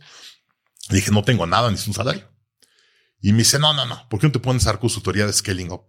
Eh, en ese momento era Hábitos Rockefeller y estaba escribiendo el libro Scaling Up en ese momento. Me dijo, he tratado de tener consultorías en México y nunca me ha jalado. Me dijo, por favor, ponte consultor. Y le dije, la verdad, no puedo. No confío en mí como emprendedor. Ahora quieres que llegue a otros emprendedores. No puedo. Y me dijo, ¿y qué va a hacer? Le dije, pues una chamba que pueda pagar la escuela de mis hijos y me estabilizarme. Y de repente se queda callado y me dice, ¿y cómo vas a pagar el millón de dólares? Y le dije, la verdad, no lo he ni pensado. O sea, ahorita no me importa eso. Lo que me importa es cómo fregados le voy a dar comer a mis hijos. Entonces me dijo, ¿por qué no te vas a México? Agárrate tu chamba y de lunes a viernes trabajas para el negocio y el fin de semana das consultoría. Y todo lo que saques de la consultoría pagas con eso el crédito. Qué buena idea. Ok. Dije, "Oye, pues no te puedo ni pagar regalías, curso, nada. No te preocupes. Yo te mando boleto de avión. Vamos a hacerlo juntos. Dije. Entonces fui a entrenarme con él a Dallas y me regresé a vivir a México. Viví en Querétaro 18 meses y yo venía a México a trabajar todas las semanas. Mi familia se quedó en Querétaro y eh, Empecé a trabajar entre semana y a dar cursos los fines de semana y demás. Seis meses después, ganaba el doble el fin de semana de consultoría que entre semana en mi salario. Y entonces renuncié a mi trabajo y empecé de, de consultor. Y así empezó. Y no sabes qué terapéutico fue. Fue, ¿Por qué? fue lo mejor que me pueden haber hecho. Primero, cuando en mis peores momentos, recibí muchas llamadas. Hubo tres llamadas donde realmente me cambiaron mi perspectiva. Uno fue mis padres, me mandaron una carta y la carta decía, hay, hay momentos en la vida que la vida te ayuda a aprender muy rápido, pero ahorita es uno de esos momentos y tú tienes tanto valor que no estás dispuesto a aprender. Creo que es momento de ponerte en la mesa de aprender. Le dije, tienen razón. ¿Qué quieren hacer? Y me dijeron, ¿por qué no contratamos a un yogi o alguien que nos modere una sesión de familia? Y nos encerramos dos días en un cuarto, mi mamá, mi papá, mi mujer, el yogi y yo. Y fue, salió todo. ¿Qué pasó en ese cuarto? Pues estuvo muy fuerte, pero salió todo. O sea, nos metimos a experiencias de vida, relación con mis padres, relación con mi esposa. Pero ¿Por más como un estilo hago? terapia, como, como una terapia. constelación Sí, sí. familiar o Así como constelación familiar y terapia, pero todo basado en mí. Porque como intervention más bien. eh, como intervention. es que, hay, bueno, varias otras cosas. Yo soy, he sido una persona que he hecho muchas cosas agresivas de aventura y demás. Y no me he cuidado mucho y he tenido varios accidentes. Mi primer accidente fuerte, yo tenía un año, 11 días y prendí mi casa completa. Yo estaba aprendiendo a caminar. Un señor estaba pintando el garage. A la hora de la comida se va a comer una torta y deja una botella de tiner abierta. Yo estaba aprendiendo a caminar, me voy ahí a meter a, a dar la vuelta, veo la botella de tiner, me trato de parar apoyándome en la botella de tiner, me lo echo encima, se va el tiner al boiler y explota. ¿Y, te entonces quemaste tú? Me quemé completo. Tengo todo el cuerpo quemado. Se me ve poquito, Es- pero eso es de eso esa... sí, pero no me ves el cuerpo. Estoy en ese momento tenía 83% de mi cuerpo quemado, eh, con quemados de tercer grado. Viví un año y cacho en el hospital. Y luego me atropellaron a los 8 y luego choqué una bicicleta como a los 12 y me rompí todo. Ya había tenido yo varias de deportes que había tenido, me había accidentado. Yo de chico cuando aprendí a manejar choqué muchas veces. Tuve, tuve como 5 o 6 choques grandes. Y luego esto. Entonces me dijeron mis papás, oye, aquí hay algo que estás arrastrando. Que interesantemente, no he raspado mi coche desde los 22 o 23, pero nada, ni un raspón. Este, y la verdad fue un, como intervención, digamos, fuerte familiar. Entonces, esa es la primera. La segunda fue Gonzalo Alonso. Gonzalo era director de Google México en ese momento. La primer, el primer empleado de Google en Latinoamérica era Gonzalo Alonso. Yo muy amigo de Gonzalo, desde muchos años estudiamos juntos en el TEC. Y Gonzalo, en ese momento es el director de Google Latinoamérica y se lleva la, la- la dirección de Google Argentina. Y me habla y me dice, Daniel, me estoy en Argentina, me voy a llevar la dirección de Google de Argentina. Quédate tú, director general de Google México. Él digo, no, no puedo. Y le cuelgo el teléfono. Y me vuelve a llamar y me dice, estás loco. Le digo, no, no, no me siento cómodo. O sea, no tengo la capacidad de hacerlo. Entonces no te voy a aceptar, no te voy a hacer quedar mal y le cuelgo. Y me vuelve y dijo, no, a ver. tú ¿Alguna vamos a vez te hablar". arrepentiste de eso? sí entra el proceso. Este, te platico, entre, sí, o sea, hablé mucho con Gonzalo, me convenció que entrara al proceso, entré al proceso y un día me habló una directora de reclutamiento en Nueva York. Me dijo, mira, Daniel, nos encanta tu perfil, pero tenemos un problema. No vives los valores de Google y somos muy atados a nuestros valores. Entonces, tenemos un problema. ¿Te dijeron cuál valor? No, no me dijeron, no me dijeron, no me dijeron cuál valor, pero me dijeron, no estás, no sabes operar al estilo y valores Google, pero nos interesa mucho tu capacidad de ejecución. Entonces vamos a poner a un cuate director general que entiende los valores de Google y tú como director de operaciones para que ejecutes la estrategia. Él va a hacer la estrategia y la va a diseñar tal y tú la ejecutas. Y le dije, no, o me, o dan dirección general o no le entro. Me dijo, ¿por qué? Dije, porque yo empecé mi consultoría y voy muy bien. Y si quieres que cierre mi negocio, pues mínimo que sea el salario el prestigio de director general. Me dijo, mira, cambiamos de director cada dos años. Entonces, en dos años somos director general. Dije, no, o me das la dirección general o no le entro. Me dijo, ok, y me cuelga. Yo, no estamos negociando, te voy a hablar. Oye, espérame, estamos negociando. Me dijo, mira, Daniel, está muy claro. Queremos a alguien que sea del, digamos, del, del, Instituto Google, el que tenga la cabeza de Google en México. Estamos muy nuevos y si no aceptas eso no podemos hacer. Dije, ok, te agradezco mucho, no le entro. Y no entré. ¿Alguna vez te preguntaste cuál era el valor o cuál no, era la Es que no era un valor en particular, era la forma de operar. Yo operaba muy al estilo mexicano, ¿no? Hábitos de Rockefeller y tal, pero operaba muy al estilo mexicano. Ellos operan muy diferente. Mexican Style. Mexican style. A Ellos mí me pasó diferente. algo muy similar. Yo cuando hice mi internship en Goldman Sachs eh, durante la maestría en 2007. Nueva York? Ah, en Nueva York. Estuve en Nueva York, estuve en Miami y haces un internship de ocho semanas esperando a que te contraten, ¿no? O sea, pasas por todas las áreas, te, te doran la píldora, van como que haciendo este sistema de eliminación y te, te ponen a competir con el resto, porque tú lo que quieres salir de ahí, más allá del sueldo y de la experiencia del verano, es con una oferta en firme. correcto. Y yo iba que volaba para que me dieran la, la oferta, ¿no? Y llega el último día de el día que iban a dar las ofertas y me sientan en la silla y me dicen, no te podemos dar la oferta. Y yo, ¿por qué? Porque a pesar de que eres uno de los mejores de la clase, eres un loose cannon. Eres, no me digas. Eres como una, no sé cómo se diga, una bala perdida. sí, es un emprendedor. Eres, este, sí, te- eh, representas mucho riesgo para la organización. ¡Wow! Me dolió. ya te- O sea, me, me destruyó el verano. me imagino. Hoy digo, sí, ciertamente no, no, no vivía yo los valores de esa organización y probablemente no hubiera sido yo muy exitoso. No hubieras aguantado más de dos años, probablemente. Porque no, no eres. Lo entiendo perfecto. pero, pero entiendo que te digan que no. Por más Duele. que no lo quieras, Sí. quieres encajar. Siempre te queda el gusanito de quieres encajar. La realidad es que mi vida de consultor y de coach en Scaling Up ha sido espectacular. Y a veces volteo y digo, "Eh, vida corporativa, pues hoy he estado padrísimo ser director de Google un par de años. Pero volteo y digo, es que la libertad que he tenido y la carrera que he armado, pues ha sido muy buena. Entonces, Háblame de scaling up. ¿Qué, qué es scaling up? Scaling Up es, y Bertrand dice, dice, yo no inventé nada. Yo fui a buscar qué hacía una empresa grande, exitosa, y traje todos los ritos y operación de una empresa grande, exitosa, lo traje a las empresas pequeñas. Y una empresa pequeña empieza operando muy familiar y muy desestructuradamente, y luego dicen, me quiero institucionalizar, así le decimos en México. Y Scaling Up es la herramienta o la metodología que más empresas pequeñas y medianas institucionaliza como si fueras una empresa grande. Y te mete un chorro de ritmos y disciplinas de poner eh, métricas y KPIs y prioridades y comunicación y todos estos ritmos que te dan como director general ser mejor director general. Fue la primera vez que entendí lo que era ser director general.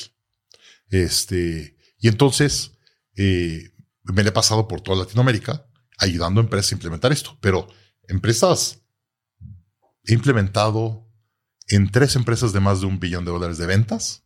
He implementado Scaling. Son empresas familiares, tercera, cuarta generación, que les va muy bien, 25 mil empleados, y siguen operando como familiar y toman decisiones de cuates y pues, lo que quiere el primo y el hermano y así. Y si tuvieras que describir cuáles son los, digamos, pilares operativos o, o de gestión de scaling up, ¿cuál sería? Hay dos áreas. Primero, tienes cuatro decisiones que tienes que tomar correctamente como emprendedor o como ejecutivo. Primero es estrategia. Y la estrategia, tú eres el que das la línea del negocio. Oye, vamos para allá, vamos para allá o para allá. Y la tiene que decidir la estrategia o la dirección.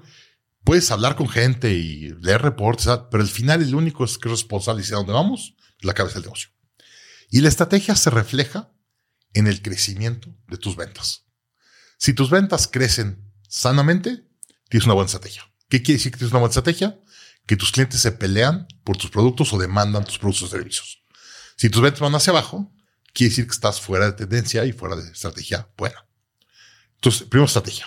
Y te damos muchas herramientas de cómo hacer una estrategia correcta y el ritmo de cuándo la tienes que revisar y con quién tienes que revisar. Y te damos el manual de cómo asegurar que tu estrategia sea correcta y todos los, los digamos, las piezas de rompecabezas de tu estrategia. Luego nos metemos a personal. El personal adecuado en la etapa adecuada del negocio te da libertad y te da felicidad. Si nos divertimos como equipo, podemos sacar las cosas bien, no hay mucho drama y tal, tenemos un equipo correcto para la empresa en la etapa que estamos. Hay muchas empresas que tienen un equipo de etapa 2 o, de 20 gentes y quieren operar a este nivel y no da, y hay mucho drama. Entonces, el equipo correcto, primero que nada, te baja drama en el negocio, te hace que disfrutes como equipo, Pero sobre todo te permite que te vayas de vacaciones y no te hablen 40 veces al día. Y muchas veces me ha llamado emprendedores y me dicen, Daniel, llevo seis años sin irme de vacaciones. Me urge irme de vacaciones no sé cómo irme de vacaciones. Y entonces hacemos, le vamos a poner un cierto sistema de comunicación, disciplina, estructura para que se puedan ir de vacaciones. Y es parte de graduarte que te vayas de vacaciones. Eso pasa muchísimo, ¿no? Eh, los emprendedores tenemos esta falsa idea, tal vez al inicio, de que ser emprendedor es ser libre, es tener libertad, cuando lo único que estás haciendo es siendo tu propio esclavo. Te, te apresas mucho más a tu empresa. Y entonces te ayudamos a que contrates al equipo correcto y luego pongas las disciplinas correctas de ejecución para que te puedas ir de vacaciones.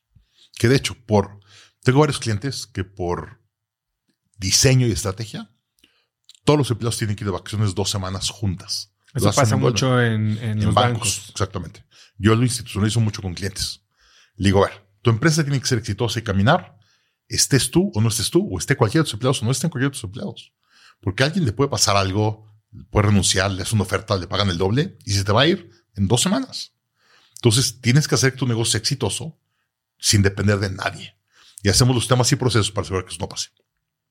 Entonces, primero estrategia, luego personal, luego efectivo. El crecimiento requiere efectivo. Eh, en inglés decimos growth sucks cash. Entre más rápido creces, más eh, efectivo necesitas. Muchos emprendedores me dicen, no, voy a crecer 100%. Y les, yo tengo mis fórmulas para más o menos ver cuánto es lo máximo que puede crecer tu empresa con tu cash. Y le digo, de acuerdo a mis números, tu empresa puede crecer 20%. ¿De dónde vas a sacar el otro 80%? No, no, espérame. Es que tú no entiendes que entre más vendas, más capital de trabajo se atora. Y entre más rápido crezcas, tus ciclos de efectivos se hacen más largos y más tontos. Se atora más capital de trabajo. Sí, en cadenas de suministro, en cuentas por cobrar, en anaquel. Todo eso. Y entonces ayudamos a entender sus ciclos y cómo hacer los ciclos más eficientes para que menos dinero se atore y determinar cuánto dinero necesitas realmente para escalar. Entonces nos metemos mucho, no con tus financieros. Ahorita ya me tomas con financieros. Al principio casi no me metía con financieros. Me metía más con los ciclos y entendía con los ciclos y trabajaba con todo el equipo de cómo mejorar el ciclo, eliminar errores o reducir los tamaños de los ciclos. En vez de 20 días, ¿cómo lo puede ser en 10 días? Y entre más cortos los ciclos, menos dinero se atora. Y luego la cuarta es ejecución. Y en ejecución trabajamos con tres disciplinas de ejecución. Primero, tener prioridades. Si no tienes prioridades, nada es prioridad. Entonces, ayudamos a los equipos que cada trimestre pongan cinco prioridades del negocio alineadas con los KPIs de resultados que quieren y todo el equipo esté alineado con las prioridades, los vean todos los días y los reporten cada semana cómo van con sus prioridades. Luego les ponemos KPIs y métricas. Si no lo puedes medir, no lo puedes mejorar.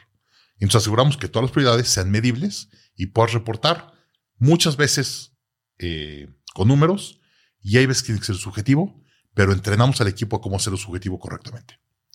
Y luego un ritmo de juntas para poder llevar toda la discusión de estrategia, administración y revisar los KPIs y poder hacer ajustes a tu estrategia o tu ejecución. Y eso son las tres disciplinas de la ejecución. Y entonces implementamos este modelo de las cuatro visiones y tres disciplinas de ejecución y normalmente un negocio, uno o dos años después de implementar, opera mucho más eficiente, escala mucho más rápido porque tienen claridad del negocio, tienen valores, propósito, promesa de marca, tal, tal, tal, y con equipo que sabe exactamente qué tiene que hacer, cómo lo evalúas y enfocado a resultados, no enfocado en tiempo. Tengo una pregunta porque el concepto de consultoría a veces es bien romántico, ¿no? Llega el consultor, te da la teoría, te hace el estudio, te da la presentación, se esfuma, como Kaiser Soze. Así es. desaparece. Y te quedas tú con un manual padrísimo que no sabes implementar o con procesos que eh, simplemente no se adaptan al cambio que pueda llegar a haber en la empresa, ¿no? Eh, hay veces que yo alguna vez hice un manual de franquicia para una cadena de tiendas que tenían y cuando habíamos terminado de hacer el manual, ya todos los procesos operativos de la empresa ya eran diferentes. Habían cambiado. Exacto. Es correcto. ¿Cómo, ¿Cómo superas eso, al menos en el contexto de scaling? Mira, mucha gente me dice, Daniel, ¿y cómo puedo garantizar mi inversión? Le dije, yo te puedo garantizar que me lo funciona porque lo he implementado en muchas empresas. Pero hay dos cosas que yo no puedo controlar que si tú no haces y no te comprometes, no va a jalar. Ok, ¿cuáles son? La primera, tú tienes que decir el modelo va a jalar. Y cuando venga la gente a quejarse y ya tienes que decir, no me importa, el modelo va a jalar. Y te platico. Por la semana 3, te va a llegar el primer empleado quejándose. Y antes de ponerse rojo y decir que está fracasando, va a llegar a decir, oye, el sistema no sirve. es que el sistema no sirve, no tengo tiempo, es que no sé qué, y te empiezan a atacar el sistema. Le tienes que contestar, el sistema se va a quedar, te voy a extrañar y te das la vuelta. Si no contestas así, te van a ganar tus empleados. Y tú dices, estás loco. Pero para eso entonces tiene que haber buy-in completo del... Es, es mi chamba, Ok. hacer el buy-in completo. Para empezar una implementación de Scaling Up, siempre me llevo al equipo directivo a Valle Bravo, a Cuernavaca, a algún lugar, y los meto dos días en un salón y salen completamente endoctrinados con la metodología y vayan. Pero si no, la gente me dice, no, no tengo tiempo, vente a mi oficina, hacemos de dos horas. No, no jala. Si no me das dos días para hacer eso, no puedo jalar. Y si hablas de las metodologías como Salim Ismail y tal, todos empiezan con un kickoff de dos días. Necesitas generar ese buy-in del equipo y necesitas alrededor de dos días. Uno, entre que conozcan todo el modelo y que ellos hagan algunas pruebas chiquitas y empiecen a agarrar confianza que sí funciona. Y eso lo hacemos en dos días. Y luego le digo, necesito un año. El primer trimestre vas a ver mucho avance. Vas a ver un pizarrón con prioridades y vas a decir, ya acabaste. Y digo, sí, pero tu equipo me dio la información incorrecta y no sé qué me dieron correcto y qué incorrecto. Y me va a tardar tres a seis meses en darme cuenta. Y dos, tu equipo no lo sabe leer y no sabe tomar decisiones. Y me pasa, voy con el equipo a los dos meses. Digo, oye, ¿por qué está rojo? No, pues no sé. Digo, a ver, voy a investigar por qué está rojo. Y van a investigar y me dicen, ah, ya sé por qué está rojo. Está rojo por esto. ¿Y qué va a hacer? Pues no sé. Digo, entonces, ¿de qué te sirve medir algo que está rojo y no sabes qué, no sabes ni por qué se puso rojo, ni qué vas a cambiar? Pues no sé. Entonces me tardo hasta un año en que entiendan la información correcta y sepan actuar en la información. Entonces, el primer trimestre implementamos casi el 100% del modelo, pero le digo al, a- yo sí se le explico a los emprendedores, el primer trimestre va a ser un trimestre fallido. Desde ahorita te lo digo. Vas a acabar con el 50% rojo y la gente va a estar más desesperada al final del trimestre que al principio. Porque se van a dar cuenta que no saben medirse. No saben ni sus KPIs, ni qué importa, ni qué pueden negocio nada. Y entonces durante el año yo voy retando al equipo. Digo, a ver qué está pasando aquí, porque estás en rojo, oye, ¿cómo llegaste a este número tal? Y voy retando al equipo. Y al final de año tienen sus números, entienden las prioridades, saben qué tienen que hacer, saben cómo reaccionar. Y lo segundo que yo no puedo controlar es que el modelo siga. Y para que el modelo siga, yo contrato yo entreno lo que le llamo un champion. Entonces le pido a los emprendedores que me asignen a un champion de la empresa que dedique la mitad de su día a que el modelo funcione. Y yo a esta persona le entreno como coach. O sea, esta persona podría implementar en otras compañías. Pero necesito que alguien se quede en la empresa. Que uno, todo lo que yo traigo de afuera, hay muchos hábitos y cosas raras en la empresa que yo no conozco. Esa persona sí. Y la sabe navegar cuando hago la implementación. Pero segundo, yo le digo al año ya me puedes correr. Porque esa persona va a saber todo lo que tiene que hacer y es responsable que el modelo funcione. Y no me voy yo y el modelo funciona. Porque uno, me tardé un año, los fui entrenando a que vayan haciendo eso, pero les dejé a alguien profesional, certificado, que sabe exactamente qué tiene que hacer y esa persona continúa el proceso. Así lo hago. Hace un momento hablabas de que siendo coach de Scale Up, de Scaling Up, aprendiste qué significa ser CEO. ¿Qué significa ser CEO y por qué dices que ser CEO a veces es un mal necesario? A ver, te platico mi historia cuando yo me hice CEO por primera vez. Yo eh, en carrera estudio ingeniería industrial en Monterrey y mis últimos tres años de carrera trabajo en Vector en la casa bolsa. Y me gradué de Vector y yo me había, estudiado ingeniería industrial. Y un amigo en papá era el cónsul general de México en Hong Kong.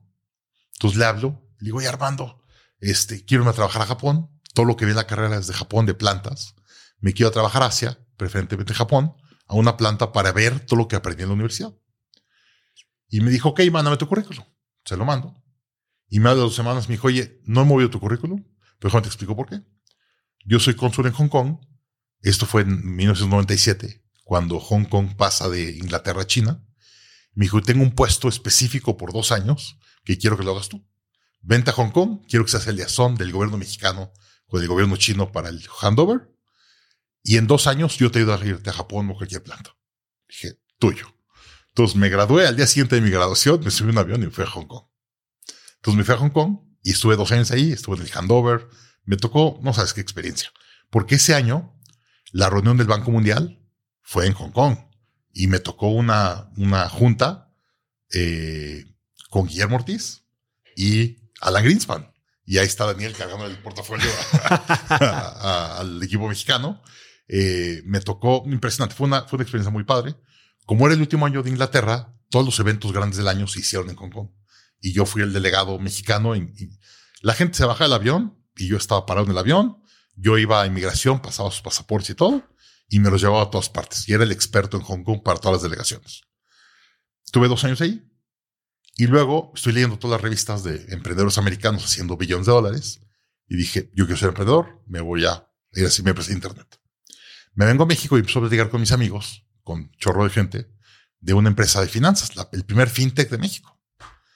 Y habíamos platicado con varios, llevamos tenido discusiones, pero no nos aventamos. Y un día dijo, oigan, ya, me voy a ir a tal café a las 5 de la tarde, el que llegue, le entra, y el que no, no. Y llegaron tres. Entonces llegamos tres, uno a mi izquierda, otro enfrente, otro a mi derecha. Y nos quedamos como cuatro horas en Sambors de Palmas, discutiendo qué negocio íbamos a hacer, cómo íbamos a empezar, cuánta lana le íbamos a meter, todo el rollo. Y al final, un amigo dice, oye, ¿y por qué no ponemos puestos a ver quién va a hacer qué? Pues órale. Mi amigo del lado izquierdo había trabajado en Merrill Lynch, no sé qué, dos años.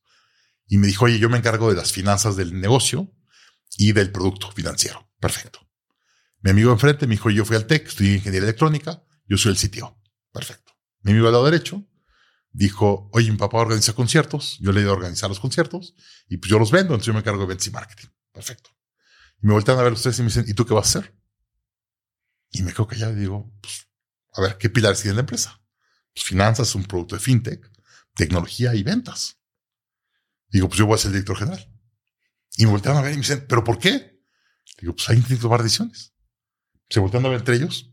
Ok. O la decisión que tomé. Seis meses después corrí este. Y un año después corrí este. Y fueron de las cosas más difíciles que he hecho en mi vida. Y hay otra cosa. Tuve que aprender, y esto lo aprendí en un foro de yo.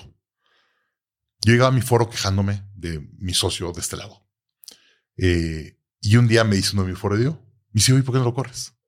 Dije, no lo puedo correr. Pues es fundador igual que yo, es socio. Me dice, no, Daniel. Tienes que entender que tú tienes dos puestos. Claro. Como accionista, tienes los mismos derechos que él. Pero como director general, tú tienes que tener al mejor equipo con el salario y el ingreso del negocio. Y si él no es la persona correcta, tienes que quitarlo. Dijo, pero no lo voy a quitar. Tiene los mismos derechos que yo. Me dijo, no. Como, como dueño, como accionista, sí. Como empleado, no. Tú tienes que hacer tu labor de empleado. Y me aventé una discusión con mi foro como de tres, cuatro horas. Y salí con un plan. Al día siguiente llegué y va afuera. Y siguió siendo tu socio. Sigo siendo mi socio. Y cuando venimos llevo una lana. Pero ya no operó. Y luego al año, mi amigo al lado derecho, que seguimos siendo muy amigos. Este, hasta hace poco, hace un par de meses fui a estar con él. Somos, somos brothers todavía. La relación se golpeó un rato. Eh, pero un día me dijo, oye, yo entendí, tú tienes que hacer lo que tienes que hacer. Y los dos hicieron mucha lana. Porque la verdad la, la vendimos, la crecimos bien. Pero entendieron que yo tenía que hacer mi labor de director general. Y Scaling Up me dio la estructura mental para entender que yo era responsable de la dirección del negocio y verbalizar la dirección del negocio y conectar el mundo externo y el interno. Era responsable de poner al equipo correcto para que le ejecutara, hablando de la salida de ellos dos. Que era responsable de que no nos quedáramos sin efectivo. En la que puedas pagar nómina. Yo siendo emprendedor 24 años. Nunca he fallado nómina en mi vida en 24 años. Nunca. Y luego la parte de la ejecución, yo era un emprendedor muy poco disciplinado. Y ahí entendí que había ciertas herramientas y disciplinas para ser mejor director. Eso me dio la, digamos, la, la perspectiva, la estructura de cómo ser director general. ¿Y el concepto de mal necesario? Yo, hay muchas cosas que yo digo que son mal necesarios. La dirección general, si el equipo tuviera supiera exactamente qué tiene que ser, tienes al equipo correcto, no tienes que estar tú. Y lo digo de alguna forma para mandarle un mensaje al emprendedor, al, al, director general, de que su labor es no estar en la empresa. Su labor es que la empresa sepa cómo operar el día a día sin ti, para que tú estés afuera haciendo tu trabajo. Yo cuando tenía oficina, hoy ya no tengo oficina, estoy 100% virtual, iba a la oficina dos días a la semana y me dedicaba a ejecutar con mi equipo y me salía y me iba a mi casa tres días. Yo trabajando en mi casa 15 años. Desde 2000, a ver, 2008, 2008. Yo trabajo en mi casa desde 2008. O sea, tengo mi home office de 2008. Y cuando tuve que poner oficina, me, me, traumé, porque tenía que ir a la oficina. Entonces empecé a la oficina dos días a la semana y luego me iba a mi casa tres días a la semana. Y cuando estoy en la oficina, estoy disponible para ellos, hacemos todo lo que trabajo, todas las juntas y demás. Y los tres días en mi oficina hago mi trabajo, que es diseñar presentaciones, hablar con inversionistas, levantar capital, este, pues todo lo que tienes que hacer como emprendedor, que no lo puedes hacer en tu oficina porque están tocando la puerta cada tres minutos. Oiga, le puedo pedir, me firma el documento, no sé qué, no lo puedes hacer en tu oficina, tiene que ser en tu casa. O bueno, en un home office. He hablado y tengo la fortuna de conocer a bastantes personas de tus equipos y dicen que si tienes un talento especial, es este talento de armar equipo y más allá de, reclutar es conformar el equipo, generar el ambiente y en algunos de los entrenamientos que hemos eh, hecho juntos contigo, hablas de esta matriz de 3x3 sobre la calificación de los empleados A, B y C. Brutal. Sí. Platícanos la matriz 3x3. A ver. Los empleados A, B y C eh, lo inventa Brad Smart en su libro Top Grading cuando era consultor de Jack Welch en General Electric. General Electric tenía muchos empleados y Jack Welch era un empresario muy fuerte y quería saber, él decía, yo tengo que poder correr a los peores y contratar a mejores todos los años y reciclar a mi equipo constantemente. Y comanda a Brad Smart que encuentre la metodología o que diseñe algo. Y Brad Smart viene con esta idea de el 20% de tus empleados son As, el de medio, el medio son 70 son Bs y el último 10% son Cs y cada año tienes que correr a los CES de hasta abajo. Y entonces la gente decía, estás loco, tengo que correr al 10% de mi gente y tengo 500 gentes, ¿sí? Oye, pues no puedo quedar con 450. No, no. Corres 50 y vas a contratar 50 más. Pero cuando corres a los 50 de abajo, ¿qué haces? Pues ahora contratas a los de arriba. Y los que estaban en el 90% se acaban cayendo. Y vas ciclando y reciclando tu equipo. Y eso yo no lo uso así, yo no, no obligo a correr al 10%. Pero lo que sí obligo es a que siempre entiendas a tus empleados si son A, B o C. Y ahí sacamos una matriz que los mapeamos en nueve cuadros. Hacia la derecha es qué tan productivos son, qué tanto desempeño tiene la empresa, monetario o qué tanto desarrollo. Y luego hacia arriba es qué tan bien alineados están con los valores y la cultura del negocio.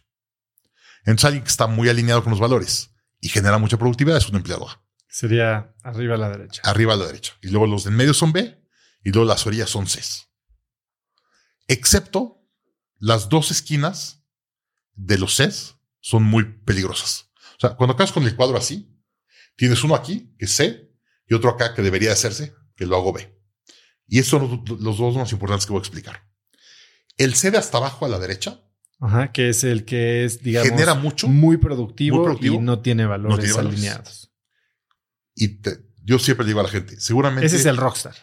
el rockstar tóxico. El rockstar tóxico. Yo le llamo el cáncer. El cáncer. ¿Por qué? Es alguien que vende mucho. A lo mejor vende el 20 o el 30% de tu compañía, de tus productos, servicios.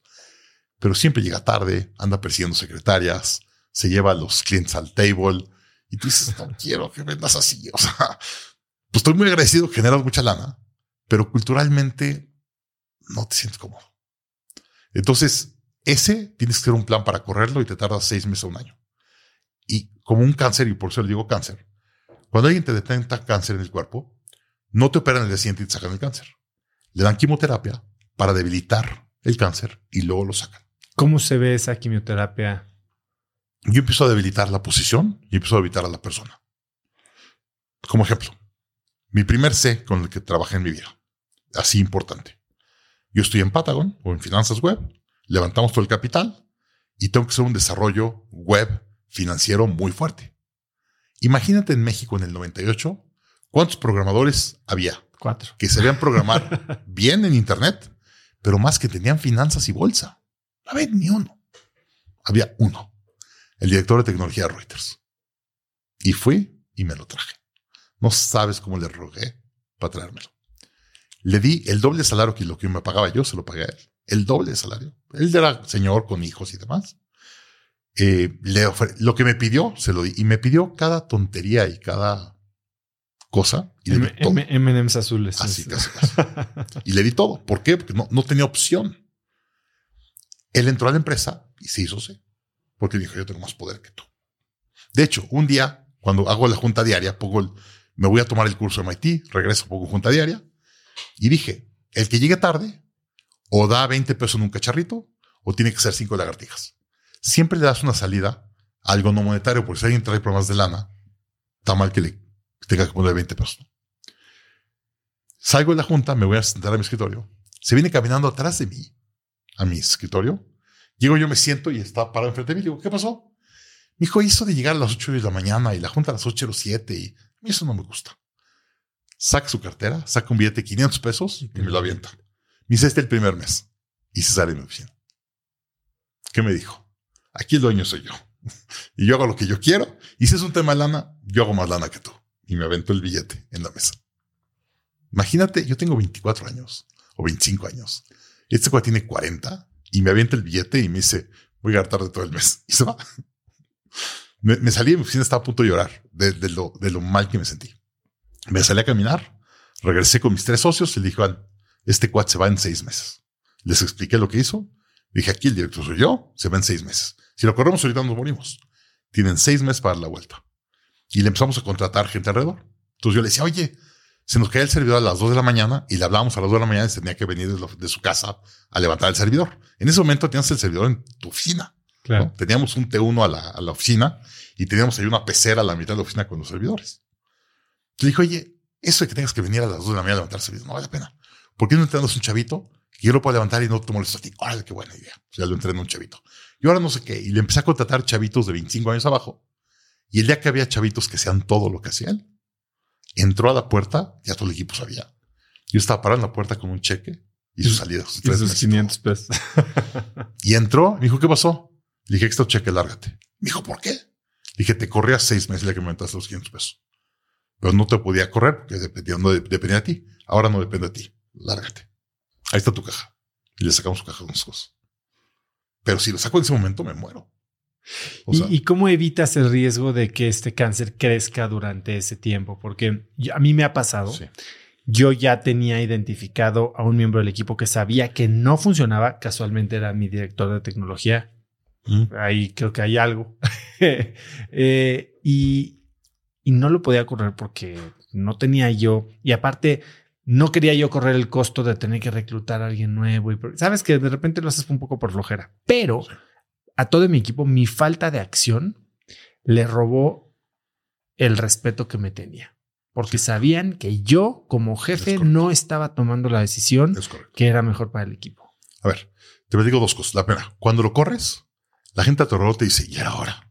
O sea, la gente se da cuenta de, de la gente que es ganona y, quieren tomar control y demás. Entonces, cuando, cuando finalmente te armas de pantalones y tomas la decisión, tu equipo te dice, ya era. O sea, ya, ya, ya sabían ellos que ya era dio. Pero te platico una historia. Un día me pasó uno así, en Patagon me pasó. Yo contraté un consultor de unas cosas financieras, me vendió un sistema. Y luego lo contraté de tiempo completo para que me desarrollara el sistema adentro.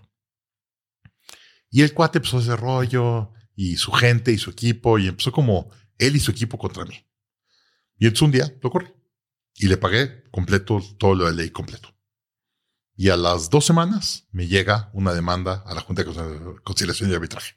Que por cierto, he ido a la Junta de Conciliación y Arbitraje una vez en mi vida. En México, si llevas 24 años de ser empresario, ha sido muchas más veces de una vez.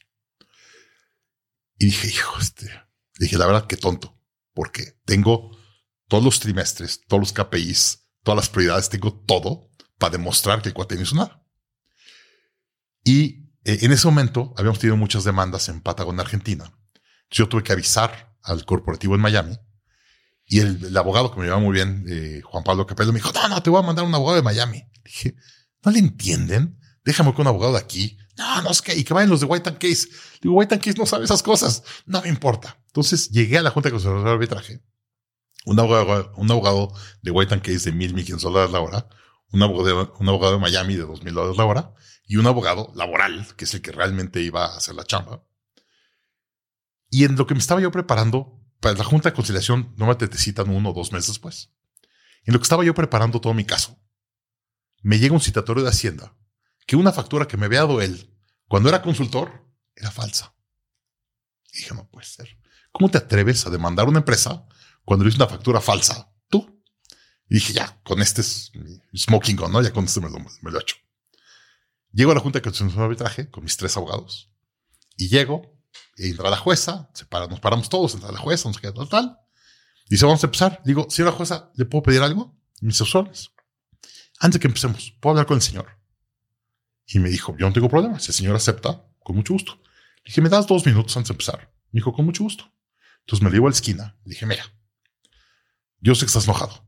Y yo sé que en México, junto a la arbitraje, vas a ganar. Yo lo entiendo. Nada más quiero que te midas, tus soldaditos. Ve tus abogados, ve mis abogados. Dije, cada peso, cada dólar que tengo yo es como un soldado que va en mi batalla y van contra ti. Si empiezas tu juicio, no paro hasta que te meta el bote.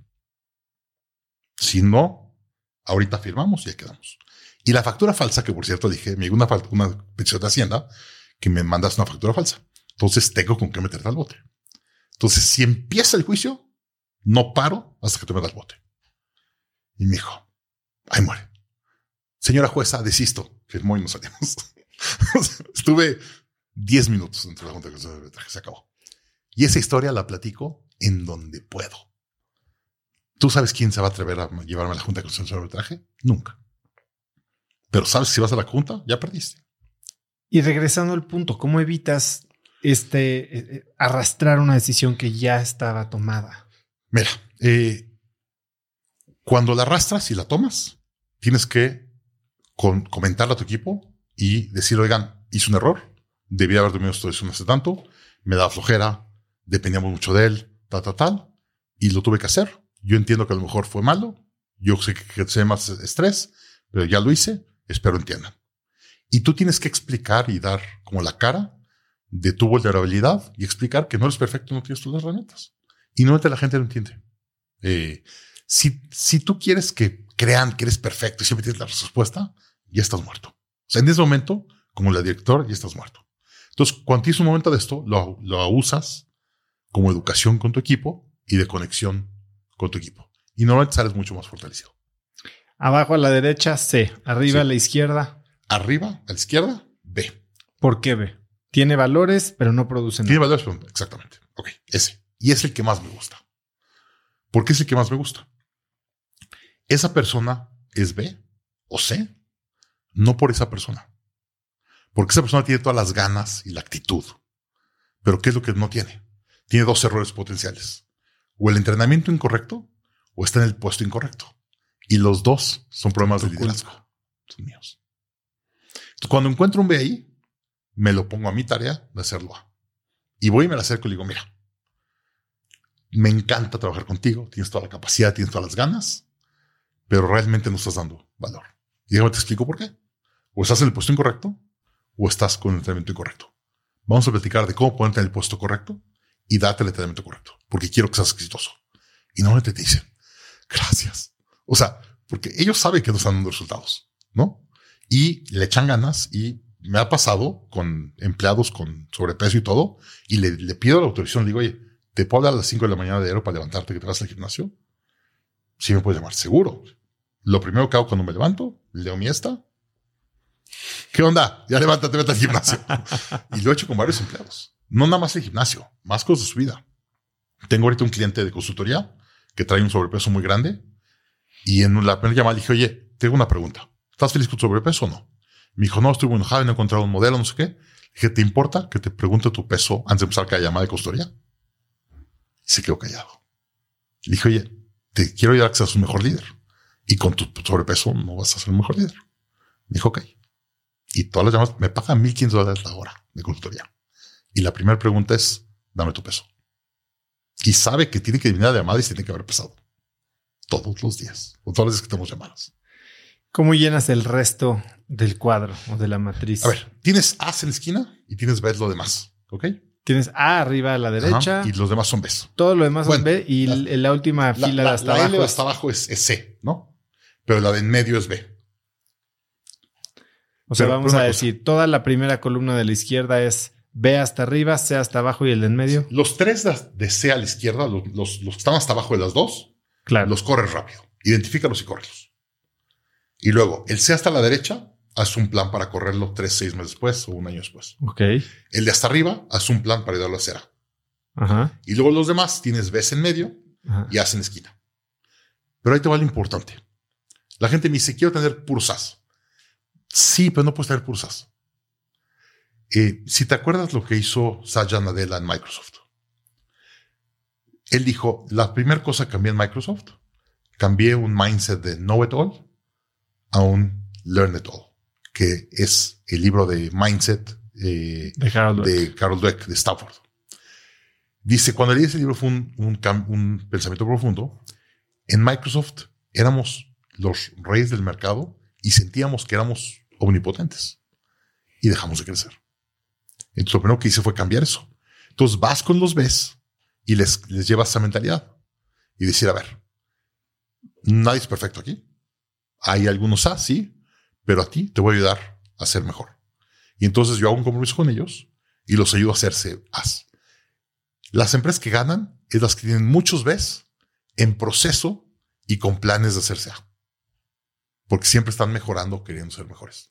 Así ganas parte de este proceso, tú que eres una empresa remota y justo hoy estaba platicando con un emprendedor que le daba asesoría y me decía, ¿cómo conecto? ¿Cómo, si, si tengo todos estos valores y tal vez yo como líder estoy haciendo un cambio de valores o de misión, estoy teniendo este despertar, ¿cómo lo comunico a, mi equipo? ¿Cómo lo contagio si somos remotos?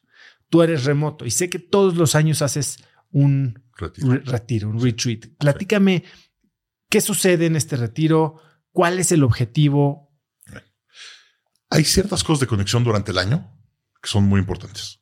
Como ejemplo, cuando empezó COVID, yo me fui de una junta diaria a dos juntas diarias.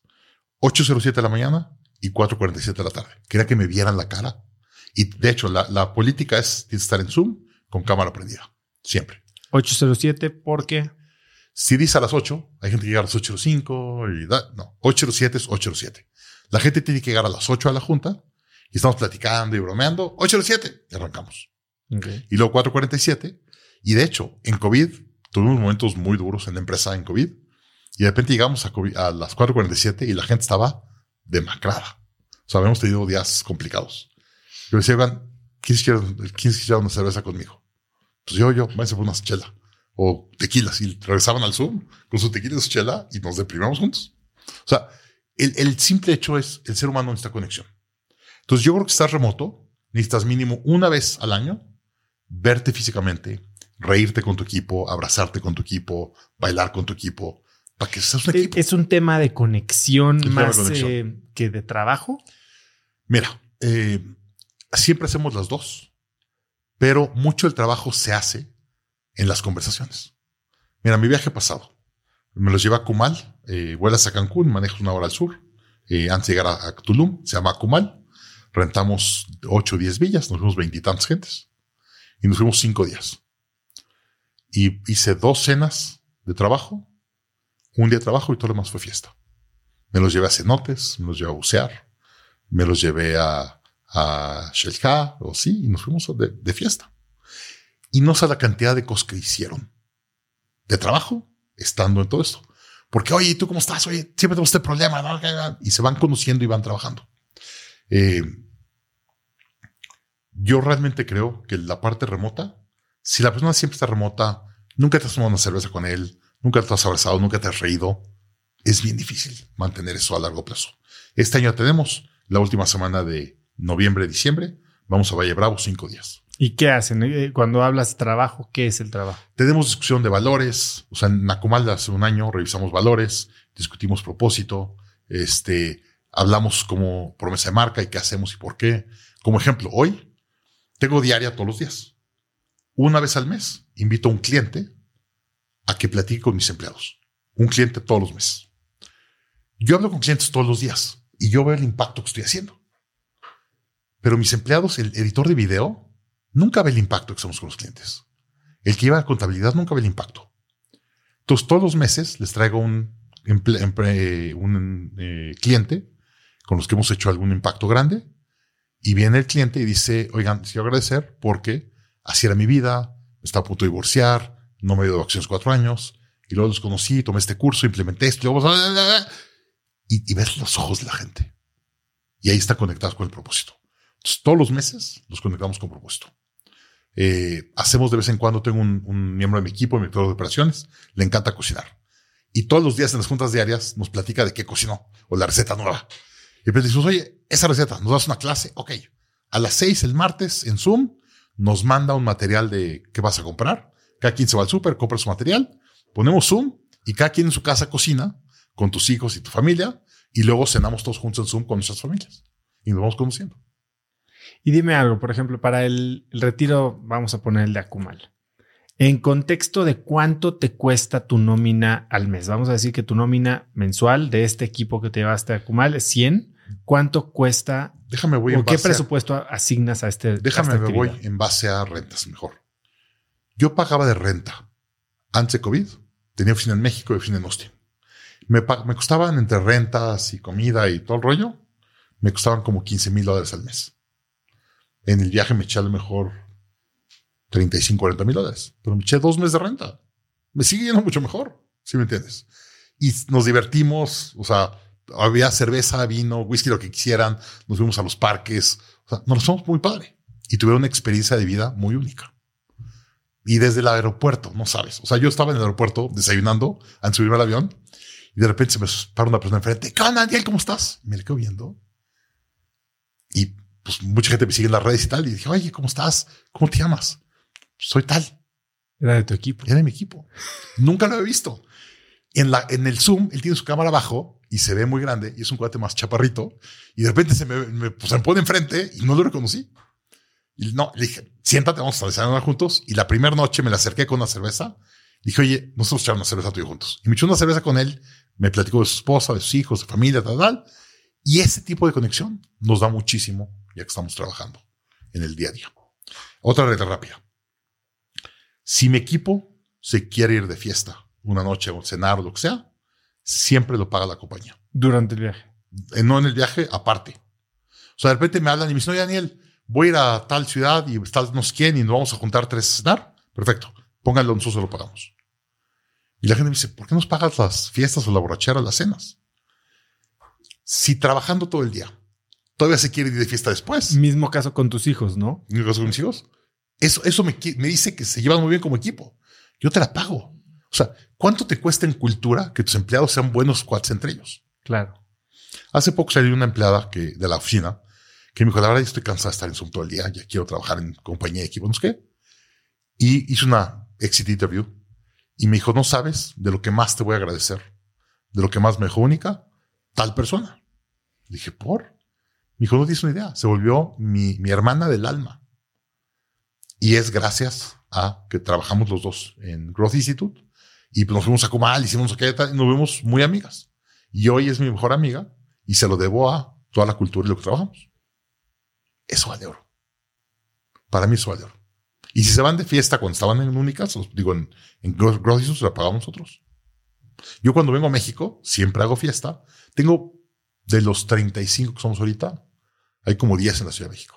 Entonces, cada vez que vengo a México, digo, cena tal día en tal lugar, vénganse. Y vienen cada quien en su casa. Si vienen algunos de León que tengo y demás, y nos metemos un restaurante, nos vamos a la fiesta. No soy muy fiestero, pero una cena y unas buenas cervezas con mucho gusto. Dan, dices que la empresa la usamos para liberarnos. Todos tenemos una pequeña prisión mental y creamos empresas para liberarnos de ello. A ver, eh, los seres humanos eh, como ejemplo, ¿cómo se llama el emprendedor muy famoso mexicano que su mamá muere de cáncer de mama y él hace una Julián Ríos. Julián Ríos. ¿Cuál era su prisión? Que su mamá se había muerto de cáncer y nadie le había detectado el cáncer de mama. Y él dice, voy a hacer lo que tenga que hacer por inventar eso y que más mamás no se mueran y que más niños se queden sin mamá. Y esa es su prisión. Y su forma de liberarse es asegurar que no le pase a otras gentes. Mi prisión es todo el drama que he tenido de emprendedor en 24 años, la cantidad de noches que no he pasado en mi casa, la cantidad de días que no he pasado con mis hijos, que me he perdido conciertos, no he estado en su cumpleaños, y no quiero que pase eso. Que de hecho me, pasó muy interesante en la llamada. Cuando Bern me llama y me dice, oye, quiero que te hagas consultor con Scaling Up, digo, no confío en mí como emprendedor, como que le ayudar a otros. Y me dijo, precisamente por eso. La has vivido tan dura y tuviste tan, fue tan difícil para ti que vas a asegurar que no le va a pasar a ningún emprendedor. Y esto, tú me dices, oye, es que cómo le dices a tu cliente que se ha bajado de peso. Le digo, es que yo sé los problemas que le genera tener el, peso y no lo va a permitir ser el emprendedor que quiere ser. Entonces, si quieres que realmente te ayude, pues tienes que dejar a meterme a, a los huesitos y a, a, tus mayores miedos. De hecho, tengo, tengo un cliente en Guatemala que me volví como el consultor de la familia. Y eran cuatro primos y, y, la empresa le había hecho a la abuela con el abuelo. El abuelo ya falleció, pues la abuela sigue viva y pues hay que correr al primo. Pero pues, si el primo corre al primo, pues va a haber un pleito familiar. Entonces, Daniel, necesitamos que corras al primo, pero primero va a convencer a la abuelita y convéncela de que hay que correr al primo. Y me iba a la abuelita a cenar, le expliqué, la convencí y tal, y luego al día siguiente metimos un cierto proceso para que se fuera el primo. Incómodo. Y hago mucho de eso, pues que eso es lo que pasa en las empresas. O sea, la gente cree que el problema de la empresa es la estrategia y la ejecución. Sí es problema, pero los problemas atrás de socios son mucho mayores. A ver, vamos a poner un ejemplo. Yo todas las noches antes de dormir, siempre me acuesto con mi esposo en la cama, nos acostamos a las nueve todas las noches y nos quedamos platicando, leyendo, pues, a lo mejor hasta las diez. Esa hora que platicamos, leemos y tal, y yo le digo, no, es que tuve un muy mal día, es que tal empleado hizo tal error y perdí 10 mil dólares y tal. ¿Tú que si mi mujer no opina? ¿Qué tanto impacta lo que opina mi mujer? Muchísimo. Muchísimo. A veces impacta mucho más lo que piensa mi mujer de ese empleado que lo que piensa mi cofundador y mi socio o, mi, fondo. su peer review. ¿Sí me entiendes? Entonces, ese tipo de dinámicas las tienes que arreglar. Si no las arreglas, no puede caminar el negocio. Entonces, siempre empiezo con el negocio. Yo tengo una frase que es teach them what they need so they give you the right to teach them what they no, perdón. Teach them what they want, so they give you the right to teach them what they need.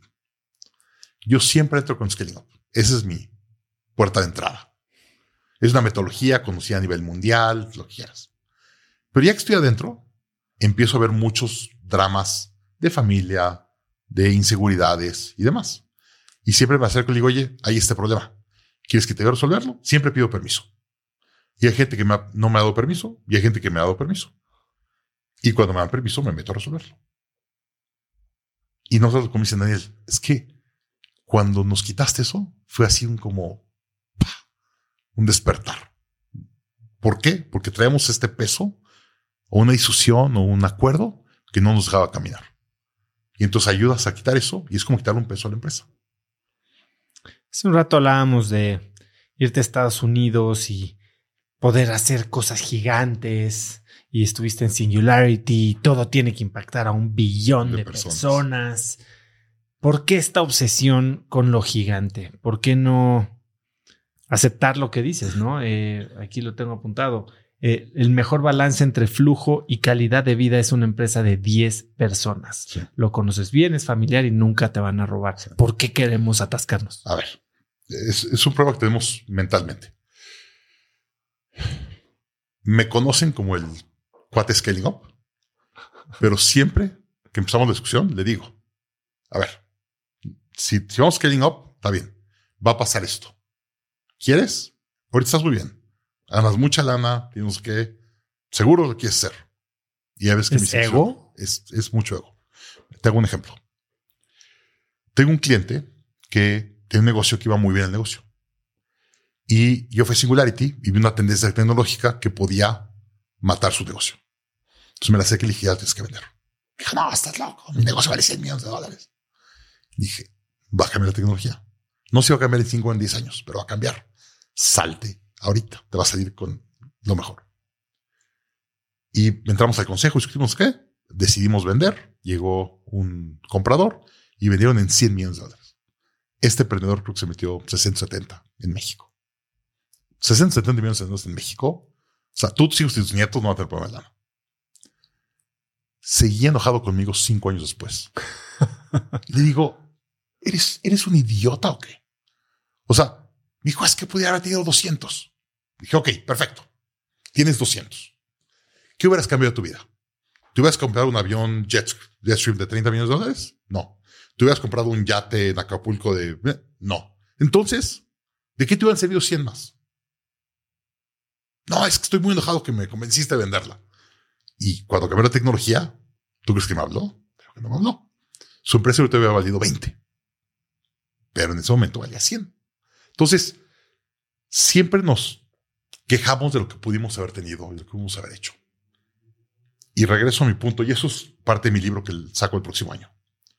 Yo convenzo a más emprendedores que se queden en etapa 2, que es 10 a 15 empleados, que irse a etapa 3, que es un scale-up. Y yo te lo digo ahorita clarísimo. Yo ahorita soy un scale-up. Y cuando entré al scale-up, le dije a mi mujer. Estás tú con tu empresa. Con mi empresa. Somos 35 y estamos escalando. Estamos creciendo 30-40% anual. Hemos estado en la lista en 5000 cuatro años consecutivos. Estoy escalando. No vuelvo a hacer un scale-up en mi vida. Desde ahorita te lo digo. Lo sé perfecto. Y a mi mujer le dije, mi amor, necesito una más. ¿Y se, se vale reducir? ¿Se vale echarte para atrás? Déjame te explico qué pasa. En etapa 2, que hablando 10 a 15 empleados, es el, el balance perfecto de calidad de vida y flujo. Tengo muchos clientes que tienen 15, 20 empleados, digamos, 18, 20. Facturan dos y medio millones de dólares y el emprendedor se mete un millón de dólares al año. ¿Necesitas más? No necesitas más. Entonces me dicen, no, es que si llegamos a 50, voy a vender 20 y voy a meter 4. digo, no. ¿Vas a perder dinero o vas a ganar medio millón de dólares? Ahorita ganas más, con menos drama y te tomas dos meses de vacaciones al año. El momento del Valle de la Muerte donde ya te liberas, tienes que llegar como entre 70 y 100 empleados. Es cuando el negocio tiene suficiente volumen de negocio para tú contratar unos buenos directores que puedan correr tu empresa El Valle de la Muerte entre 20 y 70 es espantoso. Es y caos. Nadie, es caos. Y nadie lo entiende. Y la historia que platicamos con, antes de empezar la grabación. Un día di este curso eh, a un grupo de emprendedores mundiales y me escribió por WhatsApp un emprendedor de Inglaterra. Me dijo, Daniel, me acabas de cambiar y enseñar mi vida de los últimos cinco años en los últimos 30 minutos. Yo llegué a tener 100 empleados, vendía 25 millones de dólares y perdía 3 millones de dólares al año. Y mi vida era horrible. Y un día dije, ya, hizo una implosión de su negocio, se bajó creo que a 17 empleados, factura 7 millones de dólares y se mete a la bolsa 3 millones de dólares al año. Y me dice, soy el más feliz del mundo. Digo, eso es lo que vale la pena. Yo tenía una empresa con mi consultoría y me iba muy bien económicamente. Y de repente ya con mi mujer le digo, necesito hacer otro scale up.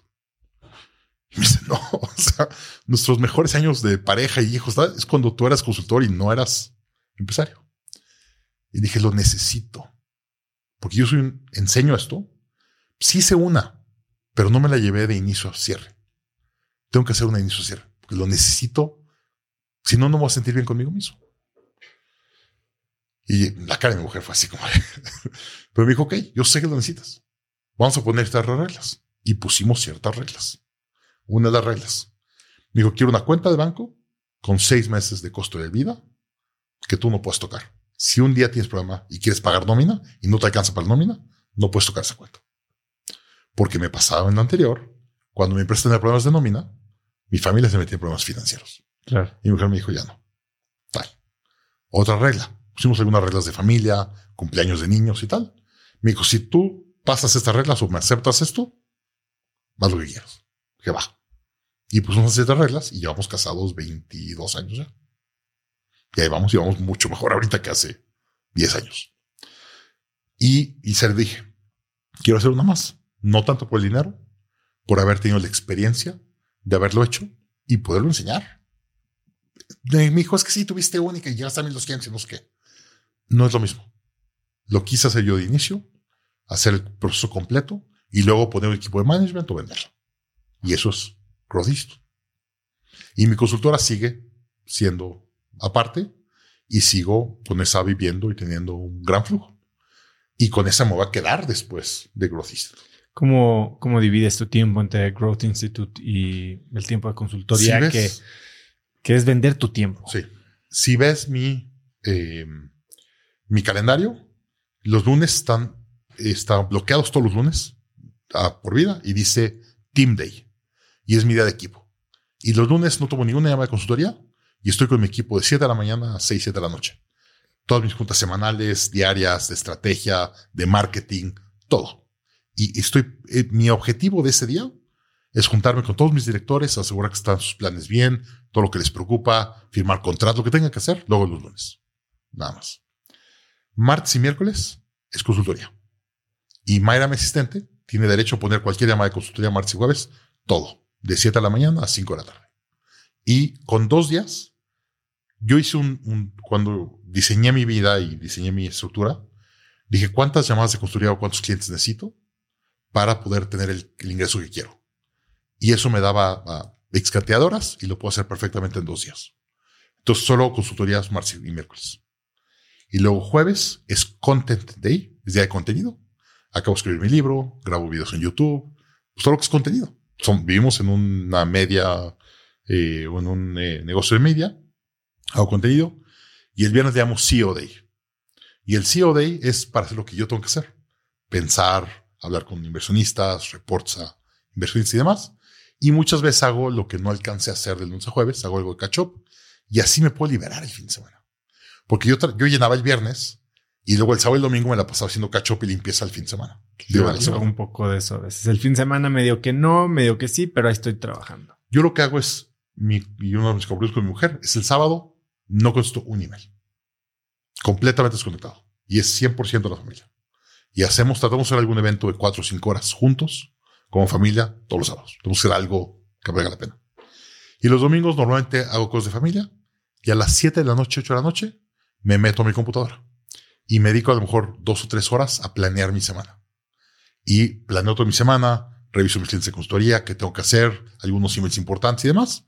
Y ya empiezo el lunes. Bien, digamos. Así llevo mi, mi semana. Hablas de que para estar bien en el negocio tienes que estar bien como emprendedor a nivel personal. Y para estar bien a veces tienes que tomar decisiones, ¿no? ¿Cuál ha sido la decisión que más te ha costado trabajo tomar o algo que hayas tenido que dejar en pro de estar bien tú?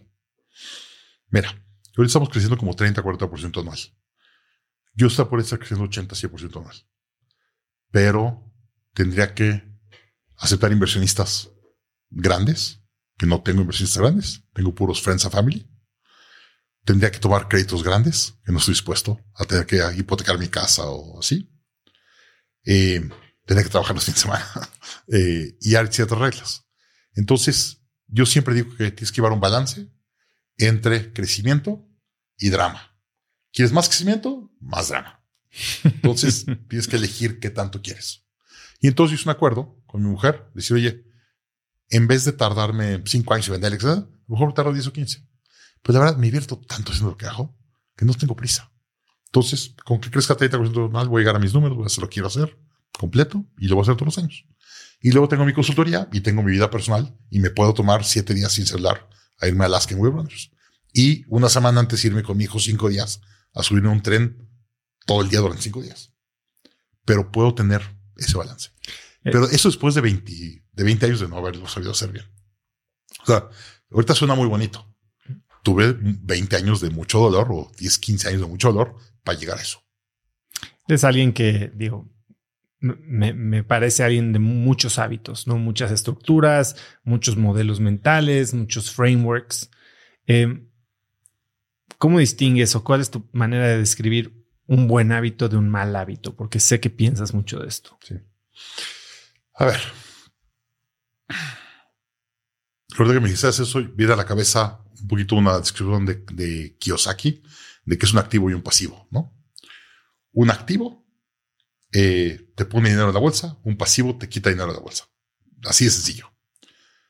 Para mí, hay, yo digo que la vida es fácil y difícil. Y si tú te haces la vida difícil al principio, la vida va a ser muy fácil después. Si tú te haces la vida fácil al principio, va a ser muy difícil después. Como ejemplo, si en tus años, tus veintes, te la pasas de borracho, no ahorras, no haces deporte, la vida va a ser bien difícil después. Si en tus veintes trabajas, ahorras, eres disciplinado, tienes pareja, tal, este, eh, te tomas tu maestría, la probabilidad de que te vaya bien la vida después es mucho más alta. Entonces, yo creo que hay hábitos buenos que te están preparando para que la vida sea más fácil y hábitos malos que te preparan para que la vida sea difícil. Esa es mi, digamos, diferencia de hábitos. Leo mucho. Este, he leído mil libros de negocios. Yo siempre, cuando tengo un problema, siempre digo, ¿quién es el experto en el tema? Y busco con emprendedores y tal.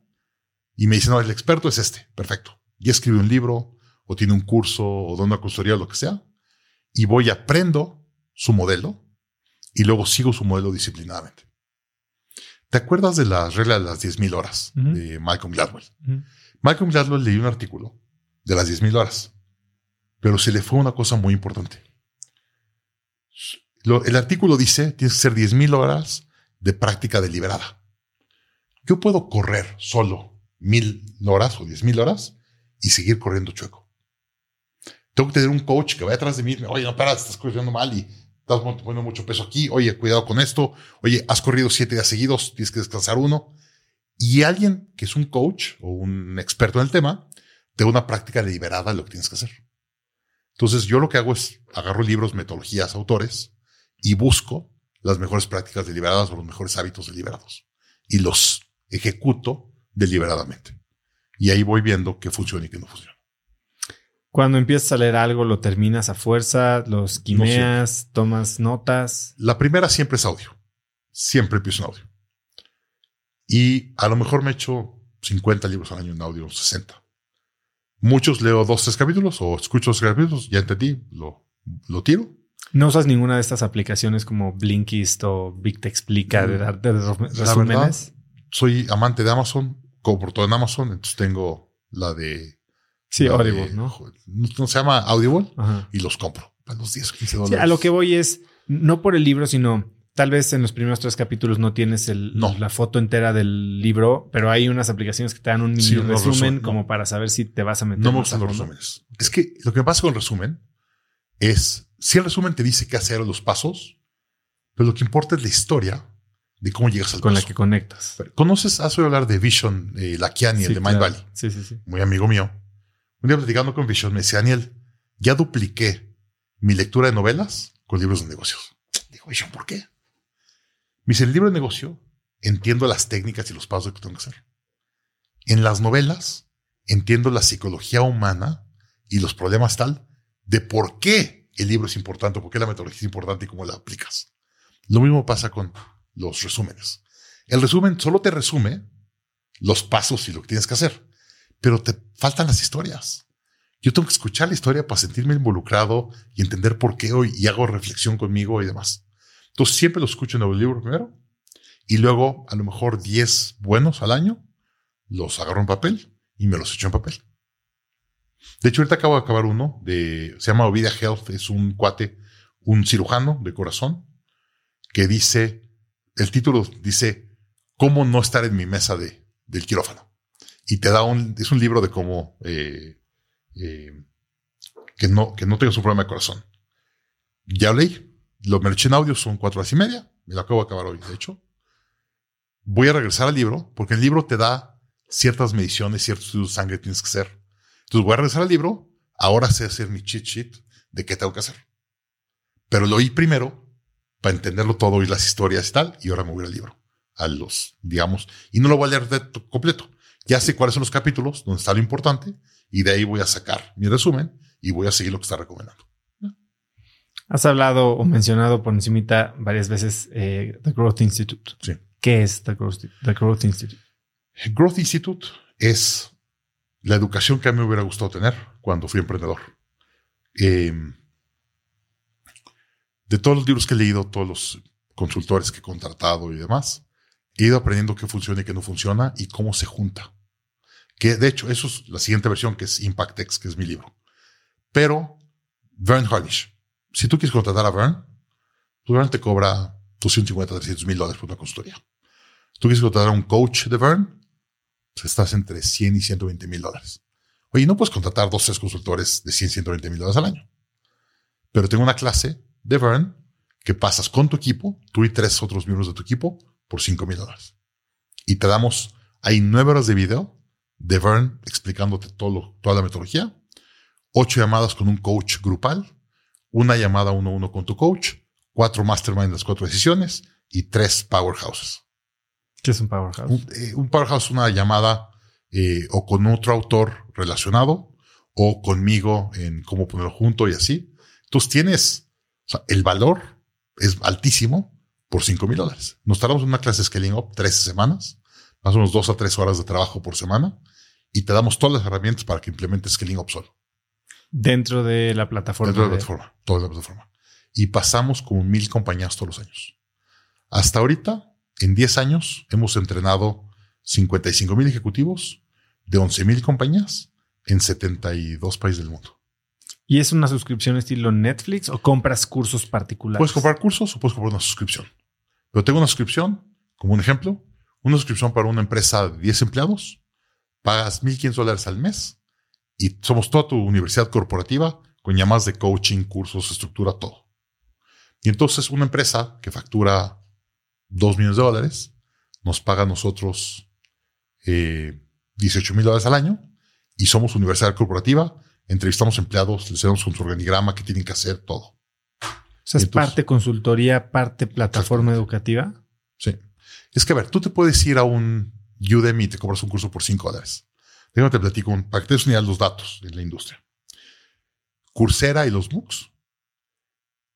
De la gente que se suscribe a un curso y que lo termina, en promedio es el 3%. Si tú vas a Creana, Udemy y demás, que compras un curso, tú lo compras, el promedio de gente que lo termina es 15%. En Growth Institute tenemos clases que termina el 80-85%. Nuestro promedio es 65-70, tenemos clases que terminan el 80-85%. ¿Por qué? Coaching, llamadas, ejercicios y demás para asegurar que puedas implementar. La gente me dice, oye, es que está más caro. Digo, ¿qué está más caro? ¿Un curso de 50 dólares que no implementaste? ¿Un curso de 5 mil que te cambió la vida? Y la única forma de poder asegurar que te cambie la vida es meter el coach, meter la llamada uno a uno, meter o sea, si un estudiante no viene a clases, lo llenamos de emails. No vienes a la clase, ¿por qué no vienes a la clase? Tienes que venir, tu siguiente clase es esta. Hasta que sientan, o sea, de hecho me ha llamado gente y me dice, Daniel, tu equipo me va a sentir guilty de que no voy a la clase. Esa es mi chamba. Y les digo, perfecto, ese es tu KPI, de que la gente regrese a la clase. Y entonces hemos hecho cambios muy profundos con empresas, todo en línea. Me traigo un ejemplo que pasó hace poco. Recibo un email de un cuate que se llama Alex Leiva. Y te platico el email ahorita y luego te platico la historia. Me manda un email y me dijo, Daniel, solo te quiero agradecer. A ti y a por favor, este mail a Bern. Acabo de recibir un cheque de 25 millones de dólares por vender mi empresa.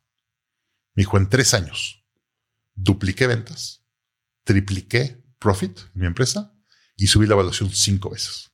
Y la acabo de vender por un cheque en un pago de 25 millones de dólares. Gracias. Ahora te platico la historia. Alex Leiva tiene 22 o 23 años. Él es el hermano mayor de tres hermanos. Su papá le da una enfermedad y no puede trabajar. Y entonces hay una empresa familiar de la que viven los cinco, son tres hermanos, papá y mamá. Y de repente el papá se enferma, cae al hospital y no puede regresar a trabajar. Y entonces Alex, a los 23 años, dice, pues tengo que tomar la empresa de mi papá. Mis hermanos de 18 o 17, vénganse conmigo, vamos a operar la empresa. Y se mete a la empresa de nada. Y se mete y dice, no tengo ni idea de lo que estoy haciendo. Entonces se pone a buscar, encuentra el Growth Institute, toma Scaling Up, toma Top Grading, toma High Stakes Negotiation, ta, ta, ta, le doy yo unas consultorías y empieza a implementar todo y a meter la estructura. Y hizo una empresa, ah, le cambió el modelo, porque es una empresa que vendía cosas independientes, le cambia SaaS, hace un software y le cambia toda la estructura y la vende 25 millones de dólares. Y le digo, ¿ya te jubilaste? Me dijo, no, porque pues, la, mayor de la empresa es de mi papá. mi papá ya está hecho, no voy a trabajar en su vida. Yo fui a vivir a Hawái, me voy a vivir unos años. Acabo de tener un hijo, entonces le voy a dedicar unos años a mi hijo. Y mis hermanos también. Entonces vamos a dedicarnos dos, tres años a vivir. Mientras pensamos la siguiente, vamos a hacer la siguiente. Ese es un caso de éxito para nosotros. Y Alex vino a hablar un lunes y le platicó a todos los empleados lo que le había pasado, que había implementado, que le había gustado, que no le había gustado y cómo había vendido su empresa y qué iba a hacer en su vida con el dinero que había sacado de vender su empresa. ¿Y por qué, sabiendo el éxito que estás teniendo, teniendo tan buena atracción, viendo lo que está pasando en el espacio de EdTech, sobre todo con Coursera, con Udemy, ¿por qué no entrarle al, juego del venture capital? Eh, dos razones. Una, yo no quiero vivir el drama del venture capital. Porque yo sé que hay. drama. ¿Eh? Y vaya que es Y drama. vaya que es drama. Y yo sé que como emprendedores tenemos años buenos y años malos. Mira, eh, este ha sido un año muy difícil de, de tech, muy difícil. Eh, Scott Galloway, ¿lo conoces? Sí. Es muy famoso, profesor de Nueva York, Sí, en, Twitter y ahora en Instagram es famosísimo. es famosísimo. La semana pasada corrió a 25% de su staff. Tiene una empresa, es competencia mía. Ah, sí. Acaba de correr al 25% de su staff. Scott Galloway levantó 30 millones de dólares a una evaluación creo de 90 o 100 millones de dólares. Yo sé que no vale eso. Sea, el, rifle que trae ahorita está grueso. Ahorita traemos todas las ETEC del mundo. De hecho, yo le dije, hablé con un, el cuate que más cursos vende en Udemy. Es también faculty mío. Entonces le hablé un día. Le dije, oye, estamos teniendo problemas. Traigo una cierta área que estoy como 15% abajo. Y se ríe. Me dijo, ¿nada estás 15 abajo? Yo estoy 50 abajo en Udemy. O sea, toda la industria está bastante complicada. Fue COVID, todos se van a Sí, fue en un línea. boom. Fue un super boom. Nosotros duplicamos el año de COVID las ventas de la empresa. Y este año vamos un poquito abajo. Normal. Pero estoy rentable. No tengo que mis preferred returns ni mucho menos. Soy rentable. O sea, este mes estoy haciendo lana. Small is beautiful. Estoy feliz. O sea, puedo estar aquí, me puedo ir de vacaciones. Eso es lo que quiero. Entonces, ¿Cuál es tu proyecto más emocionante en los próximos 12 meses hablando de Growth Institute? mi libro? Tu libro. Este, a ver. Hay dos temas, eh, digamos que voy a hacer una analogía. Los emprendedores siempre tienen una junta con un emprendedor, una llamada, una discusión. Me dice, es que tú no entiendes. Mi historia es diferente. Le digo, no es que tú no entiendes. Todas las empresas de 10 empleados o de 50 tienen el 80% de los mismos problemas. Es como si tú vas a un doctor y tienes dos años o tienes 10 años, las medicinas, la educación, el entrenamiento. O sea, es muy diferente un chavito de dos años que un niño de 10 o de 20 años. La comida que le das, la educación, la atención, igual. Es igual en las empresas. Pero los emprendedores solo ven su empresa y no tienen una perspectiva como la tenemos nosotros. Nosotros ayudamos a mil empresas a crecer cada año. Entonces, en la perspectiva, hemos encontrado que hay cuatro etapas eh, en un scale-up. Etapa 1, 2, 3 y 4, que yo le llamo Startup, Grow Up, Scale Up y Dominate Your Industry, o donde dominas tu industria. Y entonces estoy sacando un libro donde te explico las etapas y qué es lo que tienes que hacer en cada etapa, cuáles son los problemas que tienes y qué tienes que implementar para resolverlo, cuál es el curso, metodología o demás. Y segundo, eh, tengo una metodología basada en, la gente me dice, oye, quiero hacer una gran empresa. Digo, tú no puedes ser una gran empresa. Es que enfocarte en ser un gran equipo. Si tú armas un gran equipo, este equipo va a ser una gran empresa. Y para tú hacer un gran equipo, tienes que tú volverte un gran líder que tu equipo te quiera seguir. Si tú no eres un gran líder, nunca vas a poder armar un equipo de gente buena. Y si armas un equipo de gente buena, nunca vas a poder ser una gran compañía. Entonces hice un grid de 48 herramientas, 12 por etapa, 4 para ti, 4 para tu equipo y 4 para tu compañía. Entonces estoy recomendando cuáles son los 12 libros o metodologías que tienes que implementar en cada etapa para irte a la siguiente etapa. Y estoy dándole un como roadmap, un manual a los emprendedores para que entiendan dónde están y sepan exactamente qué problemas tienen y cómo resolver el problema, qué curso, metodología, libro o demás, y luego cuál es lo que viene. Porque los emprendedores no sabemos lo que no sabemos. O sea, si eres emprendedor por primera vez, no sabes lo que te va a pasar cuando tienes 30 o 50 o 100 empleados. Nosotros, no sé exactamente, pero tengo bastante idea de qué va a pasar. Y entonces te decimos, más o menos una empresa en esta etapa va a tener estos problemas. ¿Qué puedes hacer ahorita para prepararte y minimizar el drama y los problemas? Entonces el libro se llama Impactex, cómo los mejores líderes generan 10 veces más impacto con la mitad del drama. Y entonces estamos dando un manual de cómo hacerlo. Suena buenísimo. En eso estamos trabajando. Estoy bien emocionado, ya está eh, con el editor, pero sale hasta el próximo año. Dan, y para cerrar, eh, si tuvieras que escribir un mensaje en el cielo para que millones de personas lo vieran, ¿qué diría? Haz tu vida por diseño. Eh, mucha gente sería muy feliz quedándose con una empresa nivel 2 y nunca meterse al drama de empresa 3. Y si haces solo plan de tu negocio, el plan de tu negocio se acaba comiendo tu vida personal. Entonces, haz tu plan de vida y luego haz una empresa que le dé de comer a tu plan de vida. Desde ahí empieza. Me encanta la idea. Dan, la verdad es que es increíble. Eh, digo, llevamos ya un rato a conocernos y cada vez que me siento contigo, que estudio contigo, que estoy en una conferencia que das, que te presento a miembros de mi comunidad, nos vuelas la cabeza a todos. Hoy ciertamente no fue la excepción. Eres un mega crack.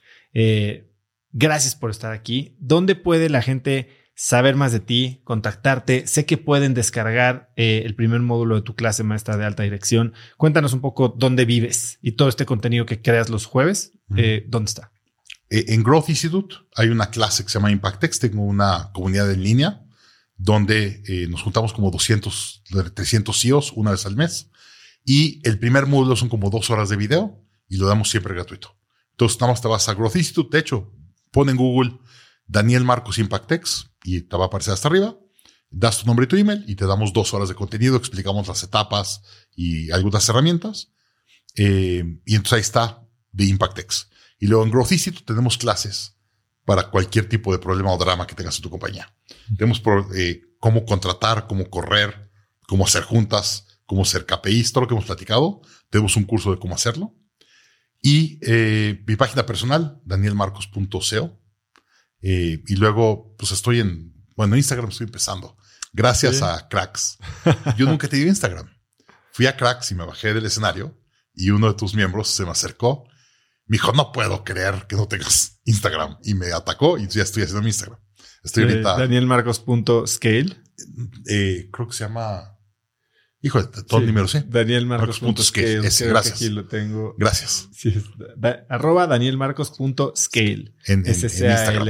En Y tengo 10 cosas apenas, estoy empezando. Bueno, pero por algo se empieza. Estoy creciendo mi canal de YouTube y estoy creciendo mi canal de Instagram. ¿El canal de YouTube cómo es? Cómo eh, Daniel Marcos. Daniel Marcos. Pues Dan, ha sido un verdadero privilegio tenerte aquí. Muchísimas gracias. ¿Algo que quieras agregar? Gracias a ti. No, como emprendedor tenemos un, un gran reto, pero también una gran responsabilidad. Este, y, y tienes que ser el emprendedor que tu empresa necesita y que se merecen tus empleados. Eh, la gente, no, ya acabo con ese mensaje, pero la gente me dice, no, es que ellos trabajan para mí, tienen que aguantar. Digo, no. Ellos están dando su vida y su sudor y su trabajo para que tú cumplas tu sueño. Eres tú responsable de la felicidad y tal de tus empleados. Mientras tus empleados, es tu responsabilidad que la empresa crezca y que pueda darles a ellos lo que les prometiste. Pues muchísimas gracias, Dan. Gracias. Daniel es en verdad un gran maestro y me siento muy afortunado de tenerlo cerca de mí y cerca de Cracks Mastermind. Si te gustó el episodio, compártelo con alguien usando el link cracks.la diagonal 191. También sigue Cracks Podcast en Spotify o suscríbete en YouTube o iTunes y califícanos ahí con 5 estrellas para que más gente nos encuentre y podamos tener a más y mejores invitados. Mencióname en Instagram o Twitter con la lección que te deja el episodio de hoy como arroba osotrava y no olvides saludar a Daniel como arroba danielmarcos.scale. Puedes encontrar links a todo lo que hablamos el día de hoy en las notas del episodio en cracks.la diagonal 191 y antes de irte recuerda que mi libro Haz lo que importa está disponible en audio en Vic. Y segundo, no olvides registrarte para recibir Viernes de Cracks, mi newsletter que es un correo muy cortito que mando todos los viernes con 5 tips, artículos, libros, gadgets, frases o cosas que encuentro en internet y que creo que pueden ayudarte a tener una vida más productiva o al menos empezar una conversación interesante este fin de semana. Puedes registrarte para recibirla totalmente gratis en cracks.la diagonal viernes. Eso es todo por hoy, yo soy Osotrava y espero que tengas una semana de cracks. Este episodio es presentado por Vic. Si me conoces, sabes que soy un consumidor voraz de audiolibros y que he probado todo tipo de aplicaciones para seguir nutriendo mi mente mientras manejo o mientras corro o hago ejercicio, pero sin duda, por mucho, Vic es mi favorita. Con Vic puedes convertirte en una máquina de aprendizaje porque con solo 15 minutos al día puedes leer más de 12 libros al año. En Vic tienen más de 250 mil títulos y puedes escuchar resúmenes de bestsellers en menos de 15 minutos o libros completos, incluido mi libro Haz lo que importa, así como mis Vic originales como Cómo combatir el síndrome del impostor. Vic, por ser escucha de cracks, te regala 7 días de prueba y después contenido ilimitado por solo 167 pesos al mes en un pago anual de 1.999 pesos al suscribirte a Vic. Simplemente ve a cracks.la diagonal Vic. Vic se escribe B alta E E K. Una vez más, es cracks.la diagonal Vic. Este episodio es presentado por Hospital Ángeles Health System. Cada invitado con el que platico en el podcast me abre los ojos a nuevas tecnologías que están impactando de forma positiva la manera en que todos nosotros vivimos. Una de las áreas en las que el avance tecnológico está generando más impacto es en el área de la salud, especialmente con los avances en cirugía robótica que permiten intervenciones con menos sangrado, menos dolor, cicatrices más pequeñas y una recuperación mucho más rápida. Hospital Ángeles Health System tiene el programa de cirugía robótica más robusto en el privado en México. Cuenta con 13 robots Da Vinci, el más avanzado y versátil del mundo, y con el mayor número de médicos certificados en cirugía robótica, con la cantidad de horas necesarias para poder operar, ya que tiene el único centro de capacitación de cirugía robótica en todo el país. Este es el futuro de la cirugía. Si quieres conocer más sobre el programa de cirugía robótica de Hospital Ángeles Health System y ver el directorio de doctores, visita cracks.la diagonal ángeles. Una vez más, es cracks.la diagonal ángeles. Consulta a tu médico.